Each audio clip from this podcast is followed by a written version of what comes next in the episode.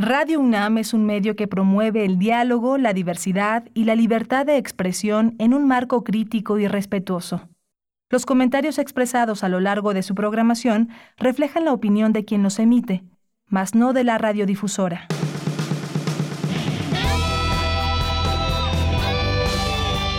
Prisma RU. Relatamos al mundo.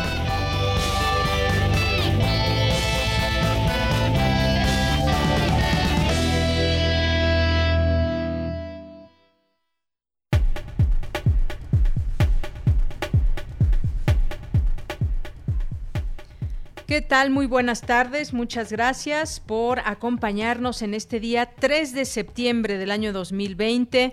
Como siempre, un gusto estar aquí con ustedes en estos micrófonos de Radio UNAM en el 96.1 de FM y también a través del 860 de AM en nuestra página de internet www.radio.unam.mx que nos han enviado algunos mensajes de Aguascalientes, de Oaxaca. Eh, muchas gracias por esa sintonía. Y pues vamos a iniciar hoy platicándoles lo que vamos a tener hoy en el programa y síganos platicando también cómo les va con las clases en línea allá en casa, con los eh, estudiantes, con los niños que están tomando sus clases ya sea en televisión y a través también complementando a través de plataformas digitales.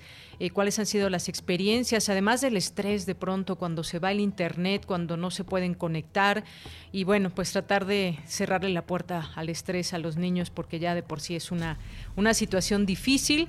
Y ya me compartirán también algunas mamás, algunas vivencias que hayan tenido y algunas situaciones que hacen esto un poco difícil y en este momento, periodo de adaptación también, porque todos queremos que, pues, que la educación siga en pie, que los niños aprendan y ha sido, ha sido difícil, hay que, hay que mencionarlo. Así que compártanos sus opiniones y yo por lo pronto les platico rápidamente qué tendremos el día de hoy aquí a través de nuestra de nuestra señal a lo largo de este programa, pues vamos a platicar sobre el tema de los impuestos a la comida chatarra. Son eh, benefician o perjudican a la población, porque por una parte se piensa que puede beneficiarla para que compren menos, desincentivar eh, la posibilidad de que compren comida chatarra, pero por otra parte, pues es desafortunadamente una comida rápida que se encuentra en la tiendita y demás, y que a veces muchas personas pues acuden a, recurren a, ella por la inmediatez y por el precio. Eh, por supuesto que esto de ninguna manera hace bien al, tema de la nutrición, pero pues bueno, vamos a platicar de este tema, de los impuestos y también del etiquetado. El etiquetado que ya algunas, algunos productos ya lo están mostrando al público y donde podemos encontrar ahí el exceso de azúcares, de grasas, eh, de sodio y demás, y que esto nos hace una alerta de saber que estamos consumiendo y ya al tener una alerta pues creo que es importante en todo esto. Vamos a platicar también de ese tema. Y por ahí había una fotografía que se hizo viral de una, una lechuga que tenía este etiquetado y decía que estaba eh, que tenía alta estaba era altas en azúcares y en, y en grasas. Y que bueno mucha gente se preguntaba es, esto lo que contiene una lechuga. Vamos a platicar de estos temas. Vamos a platicar también sobre lo que señaló ya el Tribunal Electoral del Poder Judicial de la Federación, el fallo sobre las conferencias matutinas del, presidente López Obrador, que finalmente sí podrán ser transmitidas en Hidalgo y en Coahuila. El INE ya por su parte también fundamenta su, decisión en torno a por qué quería quitar estas mañaneras. Eh, para que fueran transmitidas en estos dos estados. Así que vamos a platicar de ese tema. Los vamos a invitar también a un ciclo de cine comentado, La Ciencia en el Séptimo Arte 2020. Es una invitación para el día de hoy, no se la pierdan, porque aquí estará con nosotros el doctor René Ortega Minataca, coordinador del ciclo de cine e integrante del área de divulgación del Instituto de Radioastronomía y Astrofísica de la UNAM Campus Morelia, que nos buscaron y por supuesto les abrimos este espacio. Vamos a tener también en nuestra segunda hora una entrevista sobre Eh, la cultura de la violación, que es omnipresente, está grabada en nuestra forma de pensar, de hablar, de movernos por el mundo. Vamos a hablar de este tema también muy importante. Hoy es día de Cinemaedro, recomendaciones de cine, tendremos cultura, e información internacional, así que quédese con nosotros aquí en Prisma RU. Les saludo de este, de este lado del micrófono, soy de Yanira Morán. Saludo a mis compañeros allá en cabina, a Daniel Olivares, a Denis Licea, Arturo González y pues sean todos ustedes bienvenidos. Desde aquí, Relatamos al Mundo. Relatamos al Mundo. Relatamos al Mundo.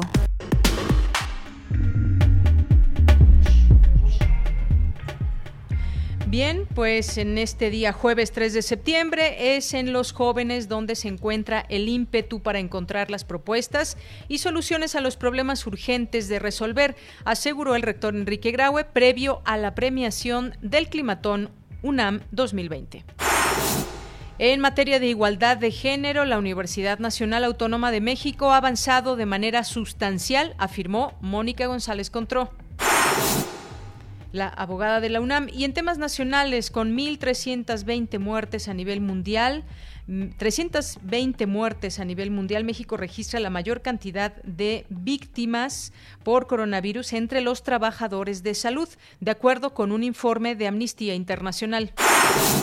El presidente Andrés Manuel López Obrador reconoció que ha habido un incremento en la deuda pública del país debido a la depreciación del peso ante caída de la economía por la pandemia de COVID-19. El Ejecutivo Federal decretó hoy la exención de impuestos de importación para los vehículos eléctricos nuevos, por lo que resta del sexenio. Esta mañana, madres y padres de niños con cáncer protestaron afuera del Hospital General La Raza del IMSS para exigir medicamentos oncológicos para sus hijos. La Secretaría de Comunicaciones y Transportes suscribió un convenio de coordinación con el gobierno de la Ciudad de México para reasignar a este último 400 millones de pesos para el tren interurbano México-Toluca. En materia internacional, la Organización Mundial de la Salud designó este jueves a los miembros de un panel independiente que investigará la respuesta de la agencia a la pandemia de coronavirus e incluyó al expresidente mexicano Ernesto Cedillo y el exsecretario de Relaciones Exteriores británico David Miliband. El presidente de Estados Unidos, Donald Trump, invitó a sus seguidores a emitir dos veces su voto en las elecciones de noviembre, una por correo y otra en persona, lo cual, evidentemente, es ilegal.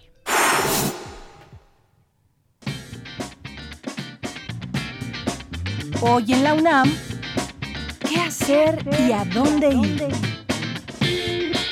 La Filmoteca de la UNAM te invita a disfrutar de la segunda temporada de los jueves de cine en Casa Buñuel, donde profesionales del séptimo arte como directores, productores, actores y actrices comparten sus experiencias al rodar un largometraje. Hoy no te puedes perder la charla entre la directora Natalia Beristain y la primera actriz Dolores Heredia, quienes abordarán el tema de la construcción y deconstrucción de personajes femeninos en el cine mexicano. No te pierdas la transmisión en vivo hoy a las 18 horas a través del canal de YouTube de Cultura en Directo UNAM.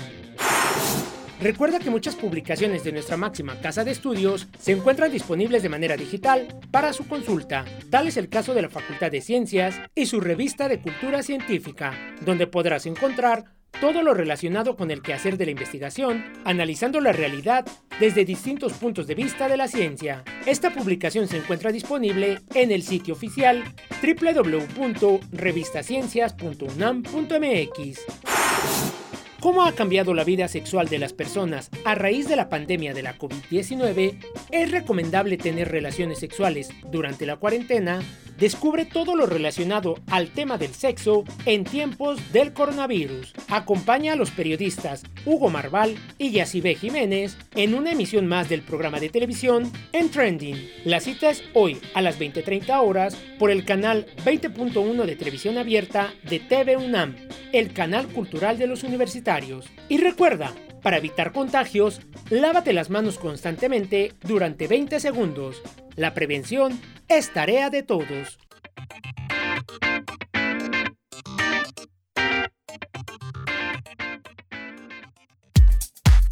Prisma RU. Relatamos al mundo.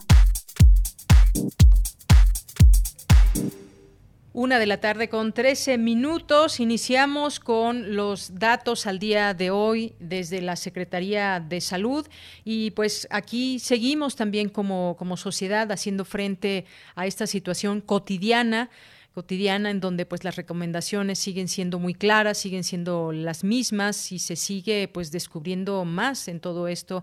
Ayer se daba a conocer la información en torno a las mascarillas que se utilizan y que tienen eh, ventilación, que no eran precisamente eficientes para evitar el contagio y bueno, pues más cosas que poco a poco nos vamos enterando conforme surgen las investigaciones científicas. Bueno, les decía, aquí la Secretaría de Salud reportó 65 5.816 casos de muerte por coronavirus y 610.957 casos confirmados. Por su parte, el gobierno de la Ciudad de México presentó un nuevo programa de reactivación económica. Consiste en 10 ejes, entre los cuales está el turismo seguro, nuevos créditos a pequeñas y medianas empresas y empleo temporal. Mientras tanto, hoy se informó que el expresidente Ernesto Cedillo será integrante del panel de la Organización Mundial de la Salud para analizar la respuesta mundial a la pandemia de COVID-19. Así que pues esto es lo último en la información. Ya nos dirá pues la gente que está eh, accediendo a estos eh, créditos o a estos eh, programas de, de, reactivación económica, que nos digan, pues bueno, si son suficientes o no. Al parecer, y por lo que nos damos cuenta también con esta realidad, es que pues no hay recurso que alcance. Las acciones que se llevan a cabo pues son solamente para tratar de contener un poco la situación para muchos que ha dejado en el desempleo o recortes salariales. Así que seguiremos eh, estando muy atentos de esto y platicando de cuáles son estos eh, programas que pueden beneficiar a la gente en estos 10 ejes que se anuncian y mañana, pues mañana se nos dirá si seguimos en semáforo rojo, perdón, naranja, que todo indica que continuaremos en semáforo naranja, aunque pues ya también muchas personas esperan que cambie el color del semáforo para poder seguir en el siguiente paso de la reactivación económica. Mañana les informamos en cuanto se dé a conocer esta información por parte de la jefa de gobierno, Claudia Sheinbaum. Campus RU. Ayer antes de despedirnos del programa les dijimos que hoy les tendríamos la información del climatón UNAM 2020.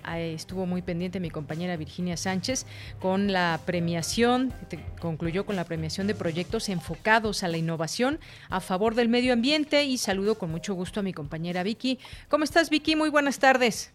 Muy bien, Deya, muchas gracias. Te saludo con muchísimo gusto a ti y al auditorio de Prisma RU. Pues como bien comentas, el día de ayer se llevó a cabo la gran final del Climatón UNAM 2020, iniciativa de la revista de la Universidad de México, el cual, tal como lo señaló la directora de la misma Guadalupe Nettel, fue diseñado para desarrollar proyectos conjuntos, generar un acercamiento entre quienes están dispuestos a dedicar sus fuerzas al problema ambiental y principalmente apelar a la creatividad de los jóvenes para impulsar el cambio desde la UNAM. Previo a la exposición de los proyectos finalistas y la premiación, el rector Enrique Graue destacó la importancia de este evento porque dijo es en los jóvenes donde se encuentra el ímpetu para encontrar las propuestas y soluciones a los problemas urgentes de resolver. Escuchemos lo que dijo el rector. Yo creo que es en los jóvenes en donde se encuentra el ímpetu y la creatividad necesarias y suficientes para idear y ejecutar las propuestas de solución a los problemas que vivimos y que son urgentes de resolver en el mundo este evento y con el éxito que tuvo, articula la imaginación, el debate, la reflexión, para poder entender este mundo que vivimos en este cambio climático que necesitamos reformar sustancialmente. Tenemos que prever sus efectos, anticiparnos a ellos y hacerlos de estos con proyectos factibles de ser implementados. A estos 15 finalistas de todo este esfuerzo del Climatón 2020, mis más sinceras felicitaciones de mi parte y de toda la comunidad universitaria. Por su parte, la coordinadora general del Climatón, Ivonne Dávalos, detalló que con este se busca establecer vínculos entre jóvenes, científicos, activistas y actores de la sociedad para trabajar de manera creativa, colaborativa y transdisciplinaria y encontrar así soluciones a retos asociados con el cambio climático. Escuchémosla. La Universidad Nacional Autónoma de México ha sido y debe ser un espacio para la reflexión, la resolución de problemas y la creación de futuros sustentables. Quienes asistan a esta final atestiguarán el resultado del trabajo de 15 equipos finalistas conformados por biólogas, economistas, urbanistas, ingenieros, filósofos y sobre todo ciudadanos. A todos los anima una preocupación ciudadana y con la motivación para lograr una mayor conciencia en la comunidad estudiantil y administrativa administrativa de la UNAM y así solucionar problemas complejos que vivimos en la actualidad. Y después de que los 15 proyectos finales expusieron en cuatro minutos lo que ellos presentaron para este climatón, lo presentaron al jurado, el cual estuvo conformado por la coordinadora de Humanidades Guadalupe Valencia, por los coordinadores de difusión cultural y de la investigación científica Jorge Volpi y William Lee respectivamente, el director general de divulgación de la ciencia César Domínguez y el director ejecutivo de Greenpeace México Gustavo Ampugnani, pues se otorgó el primer lugar al equipo Tequio que planteó una estrategia para iluminar el lugar donde se necesite tan poco como sea posible y con la iluminación correcta y así modular la potencia de la luz de acuerdo con los horarios de mayor circulación de personas en el campo. El segundo lugar correspondió a Conciencias de la Tierra, cuyo proyecto consiste en un sistema de recirculación de agua que reutiliza el 100% del líquido residual y aproveche el agua de lluvia. El tercer lugar fue para JB, que presentó un proyecto en cuatro fases para promover la movilidad en CEU mediante la bicicleta. Y como parte de la premiación se otorgó una mención honorífica al equipo Soluciones Ambientales Creativas, que desarrolló un programa de manejo de sustancias tóxicas en las actividades académicas. Y bueno, pues esto es lo que se vivió ayer, a estos premios, estos estos proyectos de ella y que además pues se pidió se van a presentar ya formalmente pues para echarlos a andar, ¿no? Y no queden solamente en proyectos, claro, viendo las posibilidades ahí para para invertir en ello. De ella, este es mi reporte. Muchas gracias Vicky y qué buenos proyectos, la verdad, y qué bueno que existen y que se les da apoyo. A eso debemos abocarnos desde nuestra casa de estudios, a esos proyectos, a, poder eh, eh, presentar eh, pues ideas muy profesionales, ideas que van muy de acuerdo a lo que estamos viviendo al día de hoy con el tema del medio ambiente. Eh, y muchas otras cosas más. Así que, pues, muy bien de parte de quienes, de todas aquellas personas que trabajan desde nuestra UNAM. Muchas gracias, Vicky. Gracias a ti, de un abrazo y buena tarde. Un abrazo para ti también, muy buenas tardes. Nos vamos ahora con Cristina Godínez en el tema de igualdad de género. La UNAM ha tenido avances significativos, señaló la abogada Mónica González Contró. Adelante. Hola, ¿qué tal, Deyanira? Un saludo para ti, para el auditorio de Prisma RU. Al participar en la videoconferencia La UNAM va por la igualdad de género, la titular de la Oficina de la Abogacía General, Mónica González Contró, habló de la importancia de los avances en la materia, pero reconoció que a nivel país es una agenda pendiente. Que este cambio es muy relevante y es muestra de una decisión clara en caminar precisamente hacia la, la igualdad y que hacer un llamado también a la comunidad universitaria. Este es un tema en el que nos tenemos que implicar todas y todos. Y hay otras dos reformas muy importantes también que se dieron en este año y que son trascendentales para la universidad. En primer lugar, la reforma al artículo 95 del Estatuto General, que son las causas graves de responsabilidad. No existía en toda la historia de la universidad la violencia de género como tal, como una causa grave de responsabilidad. Y la otra es que se alcanzó la paridad en los integrantes permanentes del Tribunal Universitario.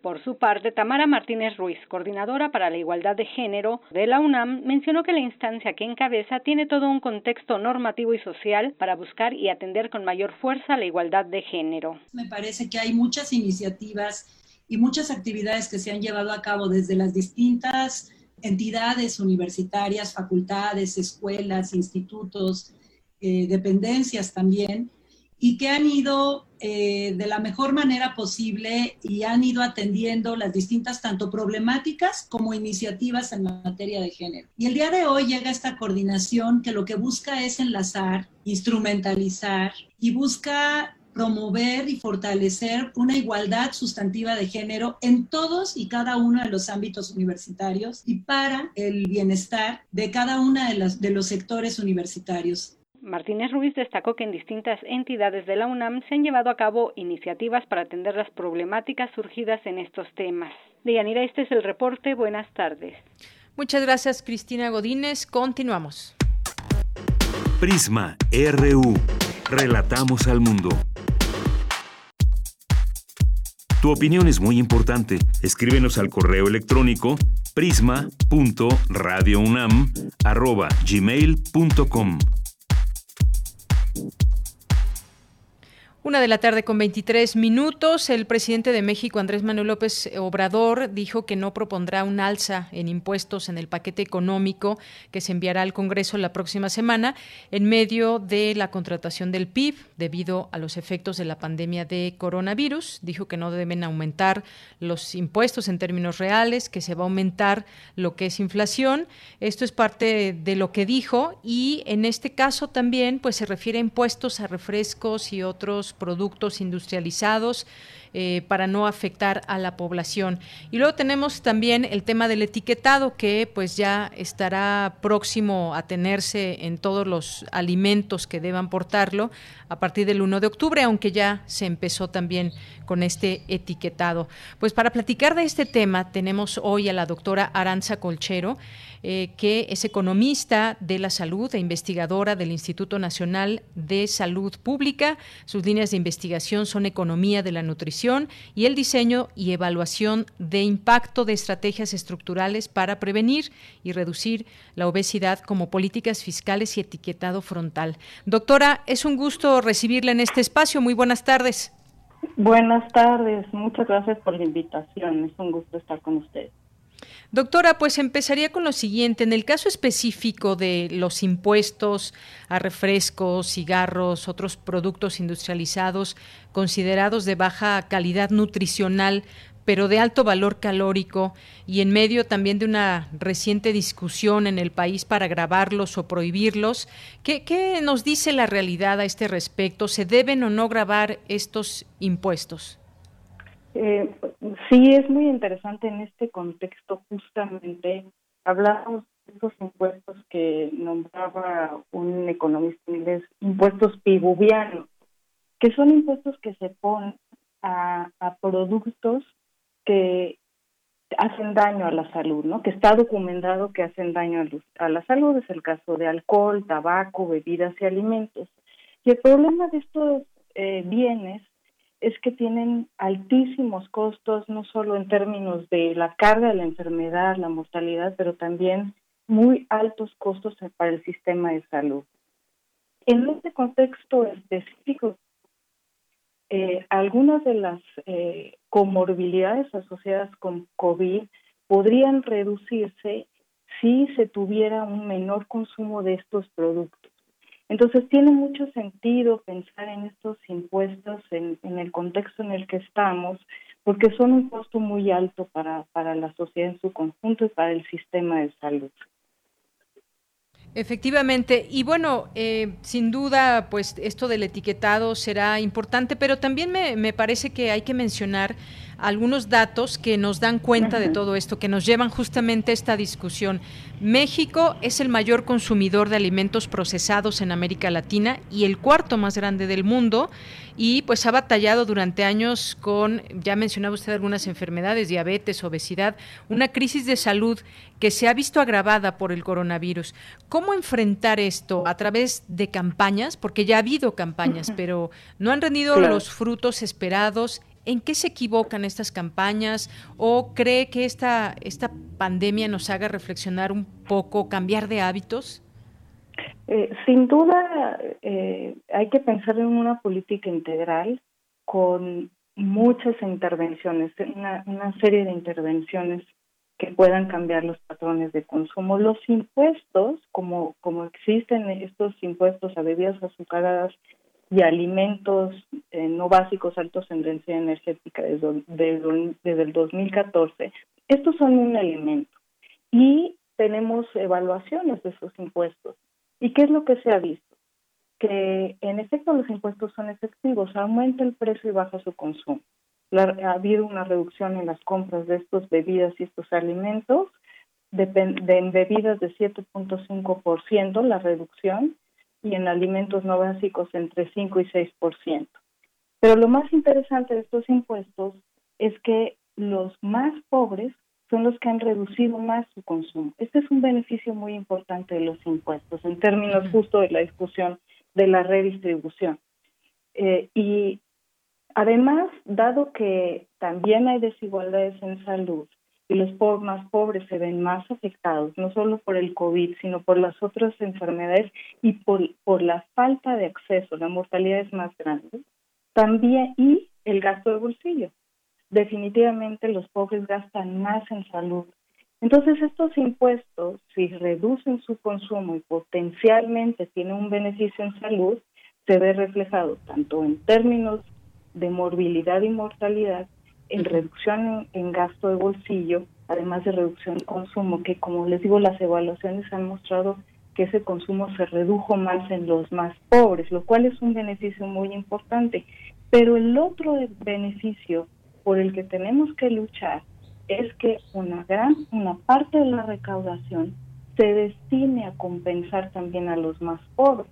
Esos recursos se pueden etiquetar, una parte de los recursos se pueden etiquetar. Estos son impuestos especiales para una parte, una buena parte para, para dedicarlos a, inversión en salud y eso compensaría también a los más pobres. Entonces, por esos tres lados son benéficos para, para para los más pobres. Estos son los impuestos, es una herramienta, ¿no? Una herramienta, que ha mostrado ser efectiva. Hay otras, como usted menciona, del etiquetado. Así es. y me, Mm, sí, doctora, me parece que eh, es importante pasemos a este tema ahora porque este nuevo etiquetado de la comida eh, chatarra o industrializada en México eh, ha enfrentado distintas voces. Bueno, como sabemos, Oaxaca prohibió la venta a niños de alimentos conocidos como comida chatarra. Hubo polémica, reacciones empresariales y demás. Pero también cuando se supo de ese etiquetado, Estados Unidos, la Unión Europea, Canadá, Suiza, eh, presionaron también para que México retrasara las advertencias sanitarias sobre alimentos. Pero ya lo estamos viendo en algunos de ellos. A mí me gustaría preguntarle justamente eso. ¿Qué le, qué le parece este nuevo etiquetado? Ya hay algunos productos que, que lo tienen. Esto también abona para esa posibilidad de cambiar nuestros hábitos alimenticios. ¿Qué le parece? Claro, claro. Y es muy interesante porque el mecanismo es muy diferente al mecanismo de los impuestos, que los impuestos hacen que aumenten los precios. Este mecanismo es un mecanismo de dar información, tiene dos mecanismos. Uno es dar información para que los, los consumidores podamos muy rápidamente tomar decisiones. Cuando uno va a comprar, ¿no? A la tienda no tiene uno mucho tiempo y ahorita menos, en tiempos de COVID va uno corriendo para no exponerse y entonces con una etiqueta muy clara uno puede tomar decisiones. Eh, entonces es, es una información, porque las etiquetas que tienen normalmente, donde vienen las calorías y qué, qué ingredientes tienen, son muy difíciles de, de, visualizar, son muy pequeñas, pero además es muy difícil de interpretar. Y un, un agravante es que la, la, la, gente en general no sabe cuántas calorías debe consumir. Entonces necesita algo que sea muy fácil de ver y que con esa información tome una decisión en el momento de la compra. Y hay una, una cosa muy interesante, este es un es muy parecido el etiquetado de México al etiquetado de Chile. Yo participé en la evaluación de impacto del etiquetado de Chile y el resultado es muy interesante porque es el mismo etiquetado, lo único en lugar de exceso en calorías dice alto en calorías o alto en mm. azúcares, alto en sodio, alto en grasa, y, encontramos para Chile que la, una reducción muy grande, de 23% en las compras de bebidas que tienen esa etiqueta. es, es, muy grande la efectividad del, del etiquetado en Chile. Habrá que hacer la misma evaluación para México, pero tiene, tiene esa ventaja que permite tener información sobre el producto de manera muy rápida. Y por otro lado, es una, la otra vía es, es que eh, para que los eh, productos no tengan esa etiqueta tienen que bajar la cantidad de azúcares añadidos, de sodio y de grasa. Entonces es una, un incentivo para que las eh, empresas reformulen sus productos y bajen estos ingredientes que hacen daño a la salud. Claro, esto que dice usted, esto último, es muy importante, doctora, porque a ver, está el etiquetado y si nos sirve para hacer visible, más visible esas cantidades que de pronto, pues creo que mucha gente, la gran mayoría, no sabemos interpretar eh, en letra pequeña y demás. Ahorita se nos alerta en estos eh, símbolos hexagonales y demás, pero eh, ¿de, ¿de qué sirve esto? Vaya, si no se cambia justamente esas fórmulas y demás para hacer estos productos. Digamos que con ese etiquetado es un primer paso para que se cambie el contenido como tal hasta hoy de esos productos o solamente es advertir y van a seguir teniendo los mismos ingredientes? Ah, es muy interesante la pregunta. Habría que ver cuál es la, reacción de la industria. ¿no? En principio, lo más importante es informar a la población. Informan de manera clara a la población que tenga más herramientas, incluso los niños. Es muy atractivo también para los niños, es muy claro ¿no? Para toda la población. Eh, algo muy interesante que pasó en Chile, porque eh, había la pregunta de, de, si los más pobres iban a tener la misma la misma reducción y porque puede ser que esa información sea más efectiva en los más ricos. Y vimos que no había diferencias importantes entre ricos y pobres. Entonces eso es un elemento importante que sirva a toda la población pero particularmente de nuevo a los más pobres entonces, en principio, lo más importante del etiquetado es informar a la población para que tome mejores decisiones. Muy bien. Y el, el segundo mecanismo que podría suceder es que para quitar la etiqueta, la industria reformule y le vaya bajando. Y entonces se irá haciendo más estricta la, la medida. Eh, y, como les decía, tiene que acompañarse de muchas otras medidas, ¿no? Como la restricción de este tipo de alimentos bebidas en las escuelas, que ya existe, pero hay que mejorar, el monitoreo a las escuelas, eh, hay que... Campañas, pero las campañas solitas no sirven, hay que ser muy creativos para hacer campañas que realmente sirvan a la población. y los impuestos, sin duda. Así es. Doctora, se nos acaba el tiempo. Yo tengo una pregunta, ojalá que me la pueda contestar muy, muy breve. Nos llegó este caso de, por ejemplo, una lechuga donde tiene la advertencia que es alta en azúcares y en grasas. Eso como que, pues bueno, no se entendió por parte de mucha gente, o no lo entendemos. No sé si nos puede explicar qué pasó en este caso. una lechuga empaquetada. Exacto, una lechuga empaquetada, una lechuga ah. romana, si no me equivoco. Habría que ver, habría que ver. Habría que ver, espero que no haya sido. También como usted se me hace muy raro, normalmente son los todos los productos eh, ultraprocesados que tienen. Exactamente, espero que no haya sido un meme o algo y yo me esté equivocando. Es probable, yo lo he visto. Esperemos que no.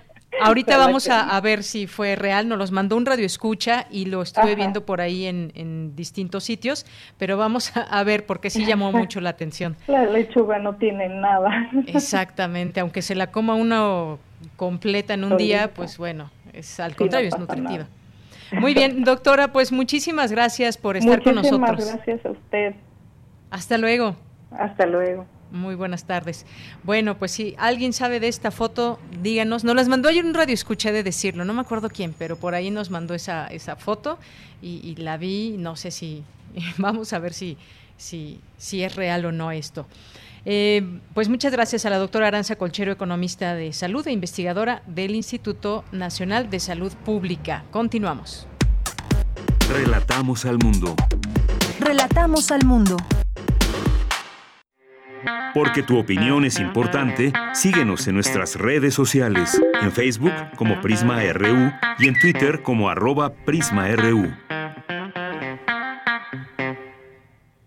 Bien, continuamos, es la una, la una de la tarde con 37 minutos. Quiero dar la bienvenida a este espacio a Paula Sofía Vázquez, que es abogada por la UNAM y analista en temas electorales. Y bueno, eh, pues le doy la bienvenida. ¿Cómo está, abogada? Muy buenas tardes. Hola, buenas tardes, buenas tardes a ti y a todo tu auditorio. Gracias, gracias, eh, abogada. Pues yo quisiera preguntarle sobre este tema que, pues, de pronto tenemos estas polémicas en torno a la parte política electoral que pues sabemos hay que estar muy atentos de no eh, que no se violenten las normas que hay en tiempos electorales y demás.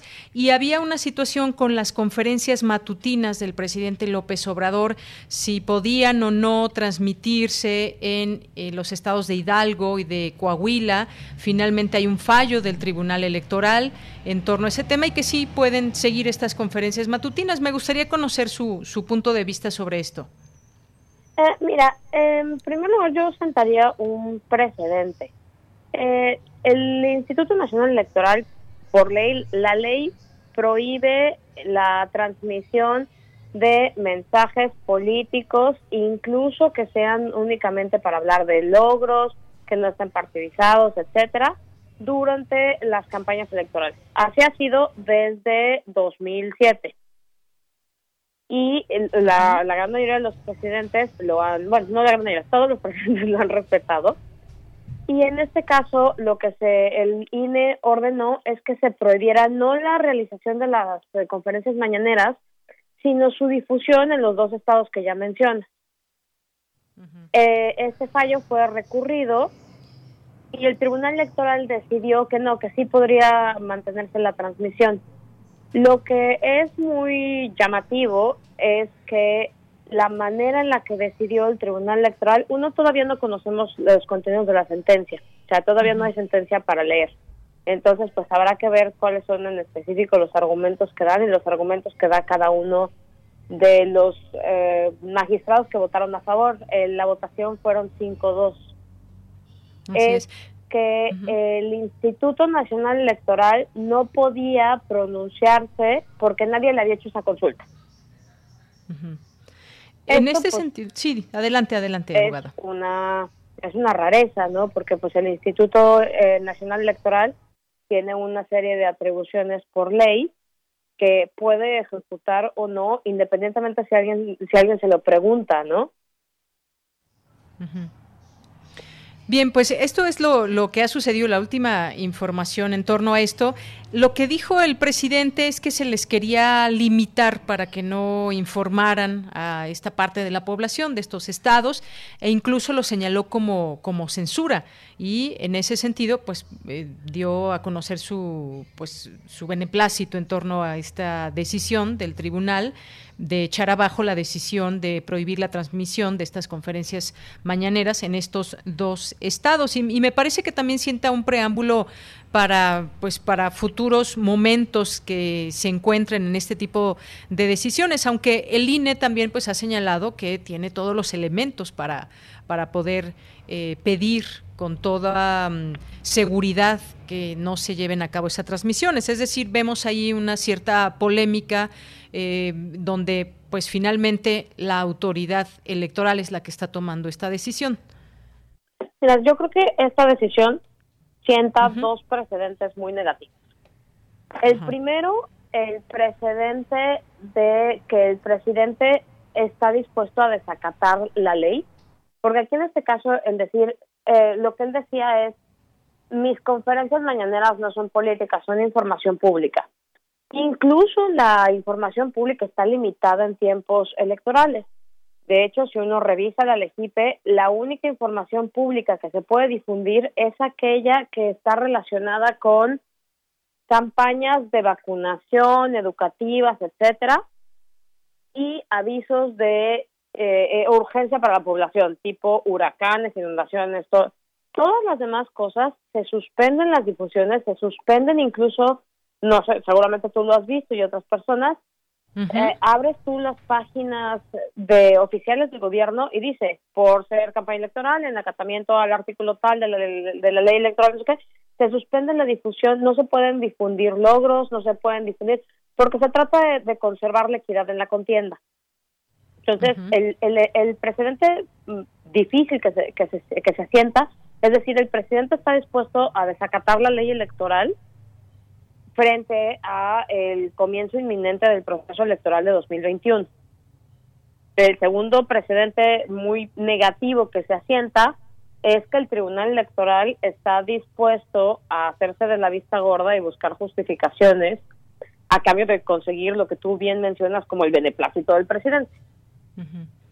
Y, en todo esto, en todo esto, abogada, pues eh, al final de cuentas, pues lo que ya hay una decisión, vaya, del Tribunal Electoral. En este sentido, eh, estaría entonces el presidente acatando, no desacatando la ley, porque es lo que dice el tribunal. No, más bien, el tribunal está dando permiso de desacatar la ley.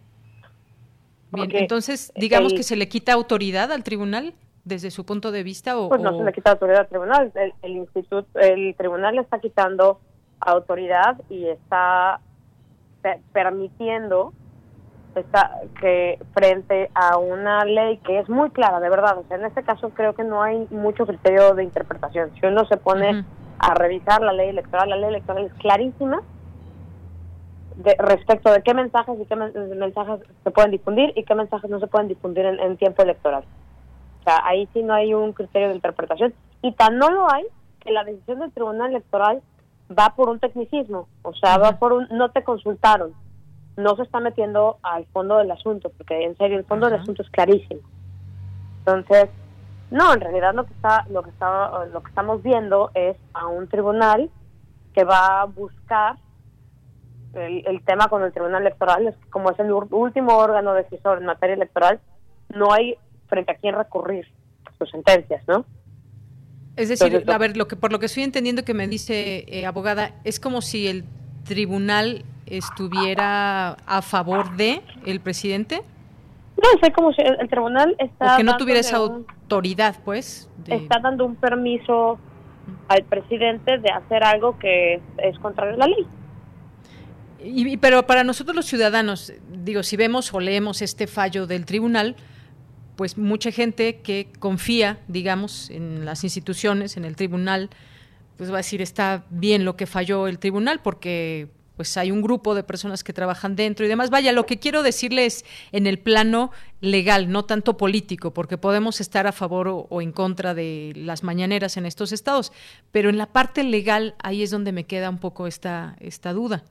En la parte legal lo que estamos viendo es el ejercicio de la atribución de máximo tribunal del Tribunal Electoral, que es una atribución perfectamente legal, utilizada para hacer una excepción por medio de un tecnicismo que redunda en una violación flagrante a la ley. O sea, en realidad ni siquiera, o sea, yo lo que quiero ver es si están decidiendo que el Instituto Nacional Electoral no tiene facultades para entrar a, a tomar esta decisión porque no se le ha realizado una consulta, pues a eso se da la vuelta muy rápido, ¿no? Realicemos la consulta como ciudadanos. Que realicen la consulta los partidos políticos de oposición. Y entonces que se, que se pronuncie el Instituto Nacional Electoral y vemos si se suspende o no se suspende el asunto, ¿no? Bien, bueno, pues ahí está. Queremos consultarlo con usted porque es una decisión sin duda que sigue causando polémica. El propio hecho de que haya llegado esto al tribunal ya es eh, eh, situación polémica, pero el que se discuta ahí y que se dé este fallo, pues también me parece que está también suscitando ahí distintos eh, distintas reacciones en torno a estas conferencias mañaneras. Lo que dice ahora el INE es que eh, pues bueno, tiene que fundamentar todo esto. dice que a través de un comunicado aclaró que la sentencia determina que el instituto debe modificar el acuerdo para eliminar lo relacionado con un resolutivo que señala que los concesionarios de radio y televisión deberán abstenerse de difundir de manera ininterrumpida las conferencias de prensa matutina en las señales de origen de Hidalgo y Coahuila. Sí, yo nada más hago un recuento rapidísimo. Eh, cuando el presidente ya era presidente electo, hubo un proceso electoral de igual de entidad federativa. Y el presidente, en ese momento, presidente electo, suspendió la transmisión de las mañanas. Y si se va uno a buscar, él dice, porque hay que respetar la ley electoral, lo suspende. Pues yo no entiendo por qué el cambio de criterio de presidente electo a presidente constitucional cuando él estaba muy convencido en ese periodo de transición que las transmisiones no podrían ser. Bien, pues ahí está este, este tema. Eh, finalmente, pues bueno, no sé si vaya haber alguna otra situación tras este fallo, tras lo que se tenga que revisar, pero por lo pronto, hasta el día de hoy, sí podrán ser transmitidas las mañaneras en Hidalgo y Coahuila. Sí, así, por, por ahora sí vamos. Por ahora sí vamos. Pues abogada, muchas gracias por esta explicación de, de, en torno a este tema que pasa ahí en el INEC y finalmente pues este fallo del tribunal. Muchas gracias. Muchísimas gracias a ti. Buena tarde. Hasta luego, muy buenas tardes. Gracias a la abogada Paula Sofía Vázquez, abogada por la UNAM y analista en temas electorales. Vaya que esto siempre suscita distintas no solamente opiniones, sino también ya en el plano legal, a veces esos momentos ríspidos de qué lado está la ley o por qué se debe fallar en contra o a favor de una, eh, de una situación que se está planteando como el caso de esta. Y bueno pues era muy claro ahí comentar con la con la abogada. Finalmente como ciudadanos pues eh, tenemos que tener toda la información pero a final de cuentas pues ahí está una decisión del fallo y sus, eh, pues sus aportaciones o su explicación de todo esto. Continuamos. Prisma RU. Relatamos al mundo. Queremos escuchar tu voz. Nuestro teléfono en cabina es 55 36 43 39. Una de la tarde con 48 minutos y ya está en la línea telefónica. Un gusto recibirlo aquí en este espacio de Prisma RU de Radio UNAM al doctor René Ortega Minataca, que es coordinador del ciclo de cine e integrante del área de divulgación del Instituto de Radioastronomía y Astrofísica de la UNAM, Campus Morelia. Doctor, ¿cómo está? Bien. Relatamos al mundo. Relatamos al mundo.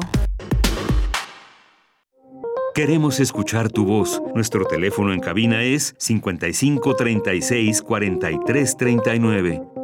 Tiempo. Renato Leduc.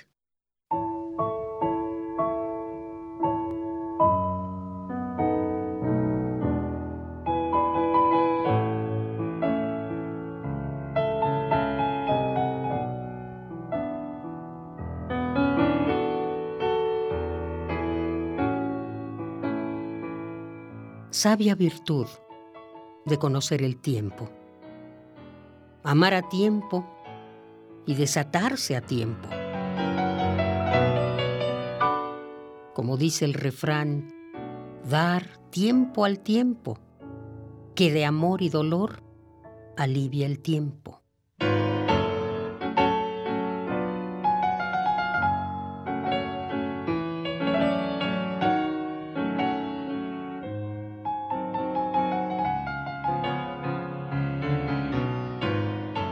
Aquel amor a quien amé a destiempo, martirizóme tanto y tanto tiempo, que no sentí jamás correr el tiempo tan acremente como en ese tiempo.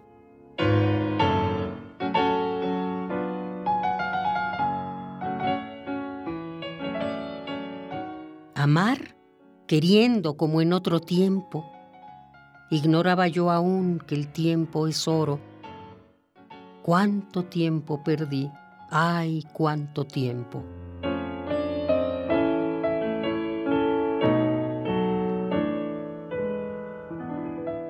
Y hoy, que de amores ya no tengo tiempo, amor de aquellos tiempos, cómo añoro la dicha inicua de perder el tiempo.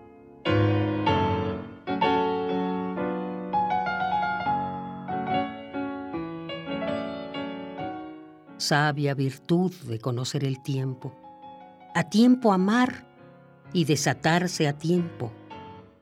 Como dice el refrán, dar tiempo al tiempo, que de amor y dolor alivia el tiempo.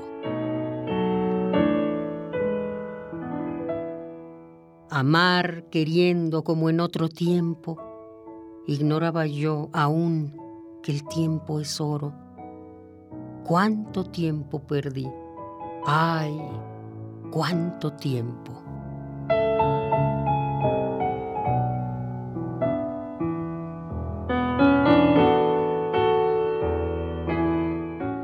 Tiempo. Renato Leduc.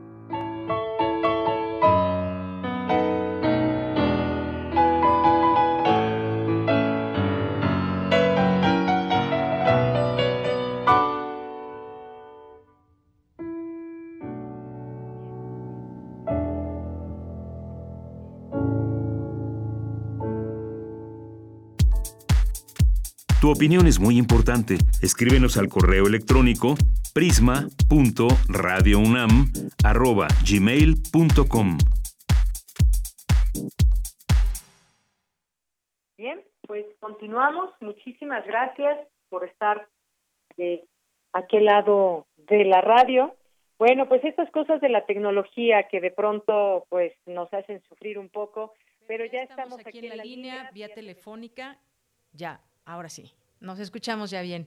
Muchas gracias allá de aquel lado a la producción. Y bueno, pues le doy la bienvenida, doctor, doctor René Ortega Minataca, decía yo, del Campus Morelia, eh, del Instituto de Radioastronomía y Astrofísica. Gracias por acompañarnos el día de hoy. Muy buenas tardes.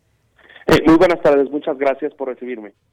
Bueno, pues lo invitamos para platicar de este ciclo de cine comentado, La Ciencia en el Séptimo Arte 2020, que bueno, hoy es la inauguración a las 7 de la noche. Cuéntenos e invítenos, por favor.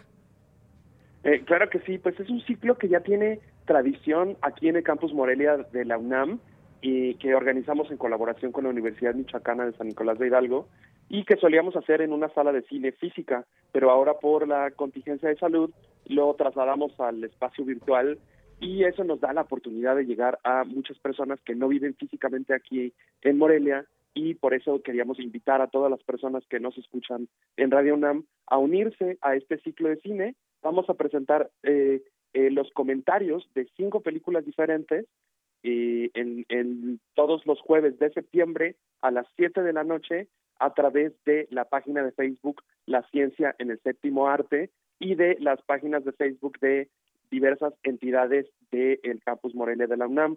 Eh, entonces, estas películas eh, van a ser comentadas por académicas y académicos del Campus Morelia. Entonces, es, muy interesante porque son investigadoras e investigadores de diferentes áreas las que van a comentar eh, estas películas eh, eh, y pues, eh, si quieres, les cuento un poquito de cómo va a ser la dinámica. Sí, por favor, adelante. pues el, las películas realmente no las vamos a transmitir nosotros, entonces invitamos a las personas a que entren a la página web www.iria, que es I-R-Y-A, son las siglas del Instituto de Radioastronomía y Astrofísica, eh, iria.unam.mx, diagonal cine comentado, la repito rápido, www.iria.unam.mx diagonal cine comentado, eh, para revisar cuál es el programa de películas y ahí les hacemos unas sugerencias de las plataformas digitales en donde nosotros sabemos que sí está disponible la película para que las personas la vean pues a la hora que tengan chance, a la hora que ya salgan de trabajar o algo así. Eh, y a la hora de conectarse ahora sí en vivo a ver los comentarios, ya hayan visto la película con anterioridad. Empezamos, como bien decías hace ratito, el día de hoy con la película de La Llegada, esta película que protagoniza Amy Adams, eh, en donde llegan unas especies de naves espaciales y eh, están tratando de entender por qué están aquí, ¿no? ¿Por qué llegaron? Entonces, esta película, eh, el día de hoy, es con la que vamos a iniciar y la van a comentar eh, investigadores eh, de dos entidades diferentes. Uno es un filósofo y los demás son astrónomos. Entonces, es, es una muy buena oportunidad para hacer un diálogo entre disciplinas distintas, entre áreas distintas de la ciencia, comentando estas películas. Y que además, pues son películas fílmicamente muy, muy interesantes, ¿no? Muy bien. Bueno, pues se comienza entonces con esta que se llama La Llegada, hoy a las 7 de la tarde. Ahí repito rápidamente esta dirección, www.iria.unam.mx, diagonal cine comentado. ¿Nos puede adelantar cuáles son las siguientes películas, doctor? Claro que sí. El, el, día de hoy es esta de La Llegada. De hoy en ocho comentamos la película de V de Venganza, esta película donde sale eh, eh, Natalie Portman y, Hugo Weaving sobre, pues el tema principal es la rebeldía, ¿no? Es un, futuro distópico, etcétera. Y la, el, siguiente jueves, que es eh, jueves 17 de septiembre, es la película de Niños del Hombre, esta, esta magnífica, magnífica película de Alfonso Cuarón, también es un futuro distópico en donde las personas ya no pueden tener hijos, entonces hay muchos temas, eh, eh, tanto sociales como biológicos, para tratar ahí. Eh, la cuarta película es el, la vamos a comentar el 24 de septiembre, todos son a las 7 de la noche, y es la película de Lo Imposible, que es sobre el tsunami del sureste asiático de 2004. Y aquí, además de la tragedia humana, pues hay una tragedia ecológica eh, en los ecosistemas, etcétera, sí. Y la última película, el 1 de octubre, es la película de em, eh, La teoría del todo, perdón, sobre la, la el principio de la carrera de Stephen Hawking. Bien, bueno, pues ahí están ya estas películas que me parece que es excelente además poderlas eh, volver a escuchar, perdón, volver a ver, pero también tener estos comentarios eh, de los distintos investigadores con estos perfiles que tienen. Interesante este ciclo. Muchísimas gracias, doctor, por invitarnos. Ojalá que pues desde este espacio también mucha gente se una y pueda, eh, pueda dar cabida también a este ciclo de cine comentado, La ciencia en el séptimo arte 2020, que inicia el día de hoy y pues se pueden conectar a través de, a través de YouTube, que o a través de esta liga que ya nos acaba de dar, esta página. ¿Algo más se quiere agregar, doctor? Eh, sí, nos comunicamos a través de Facebook, el Facebook, Facebook. De Facebook, el Facebook es La Ciencia en el Séptimo Arte, y en todos los comentarios vamos a contar con intérprete de lengua de señas mexicana eh, para que eh, más personas puedan participar con nosotros de los comentarios de las películas. Muy bien, excelente. Pues muchas gracias por esta invitación, este acercamiento. Mandamos muchos saludos, por supuesto, también allá en el campus Morelia del Instituto de Radioastronomía y Astrofísica de la UNAM. Doctor René Ortega, muchas gracias. Muchas gracias a ustedes. Que tengan buena tarde. Igualmente usted. Hasta luego. Muy buenas tardes. Gracias al doctor René Ortega Minataca, coordinador de este ciclo de cine comentado. Así que acuérdense, empieza hoy a las 7 de la noche con La llegada y luego La venganza, Niños del Hombre, Lo Imposible, La teoría del todo. Y bueno, pues hasta ahí se acaba este, este ciclo. Vamos a hacer una pausa en este momento. Son las 2 de la tarde. Regresamos a la segunda hora de Prisma RU. Porque tu opinión es importante, síguenos en nuestras redes sociales, en Facebook como Prisma RU y en Twitter como arroba PrismaRU.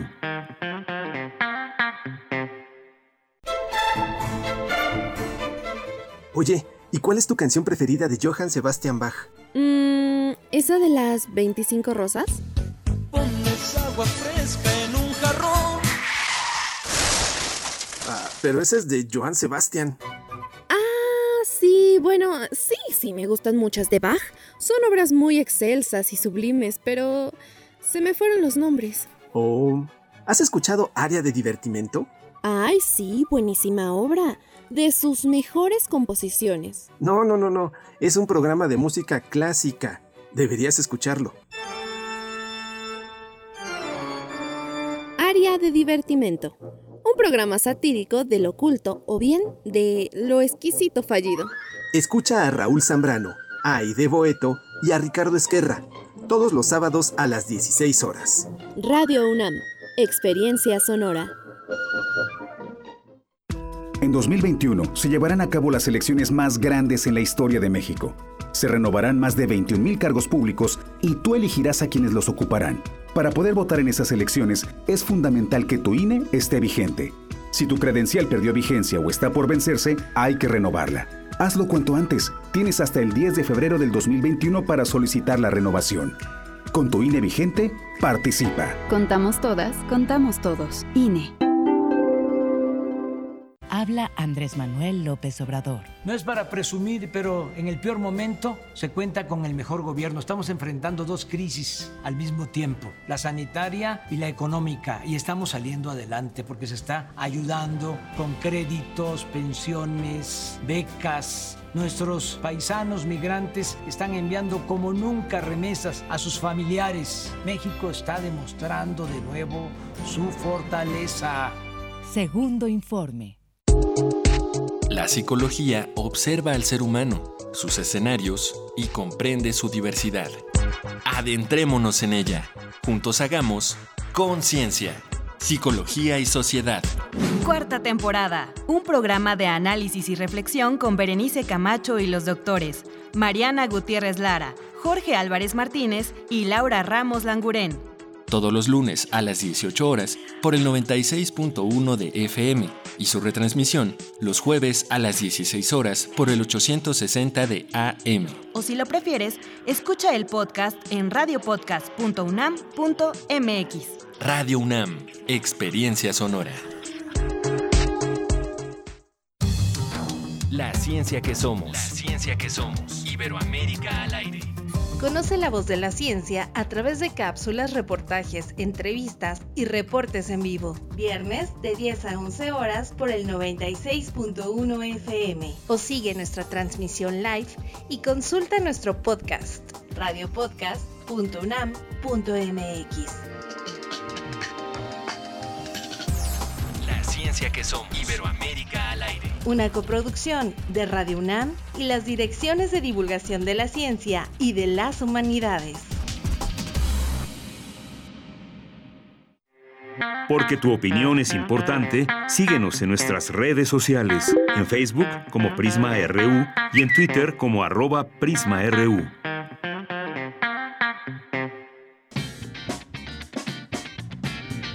Mañana en la UNAM, ¿qué hacer y a dónde ir? La Orquesta Filarmónica de la UNAM te invita a disfrutar de los conciertos de su última temporada que realizó en la sala Nezahualcóyotl del Centro Cultural Universitario. Revive estos instantes sonoros disponibles en la cuenta de YouTube de TV UNAM y Música UNAM.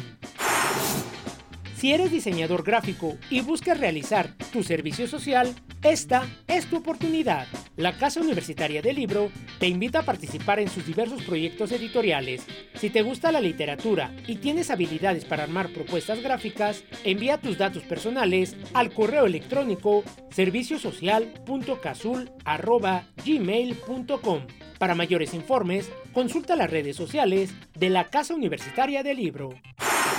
No te puedes perder una emisión más de Intersección, espacio donde se abordan temas de cultura, videojuegos, tecnología y ciencia. Te recomendamos el capítulo La teoría del color, donde descubrirás cómo surgen los colores y de qué manera los registra nuestro cerebro. Este material se encuentra disponible en el canal de YouTube de Cultura UNAM. Y recuerda, utilizando cubrebocas, nos cuidamos todos. Para Prisma RU, Daniel Olivares Aranda.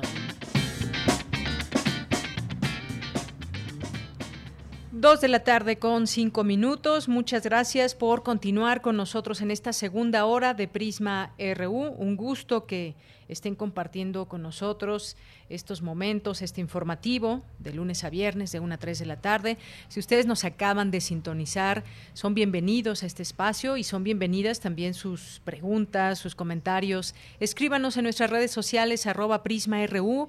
Así estamos en Twitter y en Facebook, Prisma RU, así nos encuentran. Y saludos también a quienes nos escuchan en www.radio.unam.mx. Por aquí me mandan la ficha nutricional de una, de una lechuga en cuanto a carbohidratos, y azúcares, fibra alimentaria, grasas, proteínas, agua, retinol, eh, vitamina B6 y demás. Eh, pues bueno, muchísimas gracias por, por ello. Y pues ahora que vaya al súper me daré cuenta si esto fue algún tipo de invento y gracias al Radio Escucha que también nos mandó esta información tanto de la lechuga y de los nutrimentos también. Eh, bien, pues vamos a mandar saludos a ver quiénes están por aquí quienes hacen presentes. José Luis León, te mandamos muchos saludos. Armando Cruz, hasta Emiliano Zapata, Morelos, que nos escucha. Dice, buen día, ¿podría el maestro Narro recomendar algunas o alguna película sobre la independencia de México? Un saludo desde Morelos. Claro que sí, le preguntamos una vez que eh, lo enlacemos al rato para platicar con él en su sección de Cinemaedro. Gracias, Armando. Flechador del Sol, muchas gracias. Eh, Passing Ravens nos dice también por aquí, sintonicen a las 14.50. Cuervos, esto, esta información de la cual nos va a hablar Tamara. Gracias, Passing Ravens. Eh, le mandamos saludos también a nuestros amigos de Radio Educación. Ah, mm, también por aquí nos escriben del Instituto Nacional de Estudios Históricos de las Revoluciones de México. Muchos, muchos saludos. Armando Aguirre dice saludos al equipo. Excelente tarde. Aquí atento a las noticias y valiosos reportajes. Saludos desde el sur de la Ciudad de México. Eh, Danieleo 30 nos dice todo esto es inverosímil desde que el INE dio el visto bueno de hacer elecciones estatales en medio de una emergencia sanitaria. ¿Es realmente acorde a los intereses de los ciudadanos o actúa más acorde a los intereses de los partidos?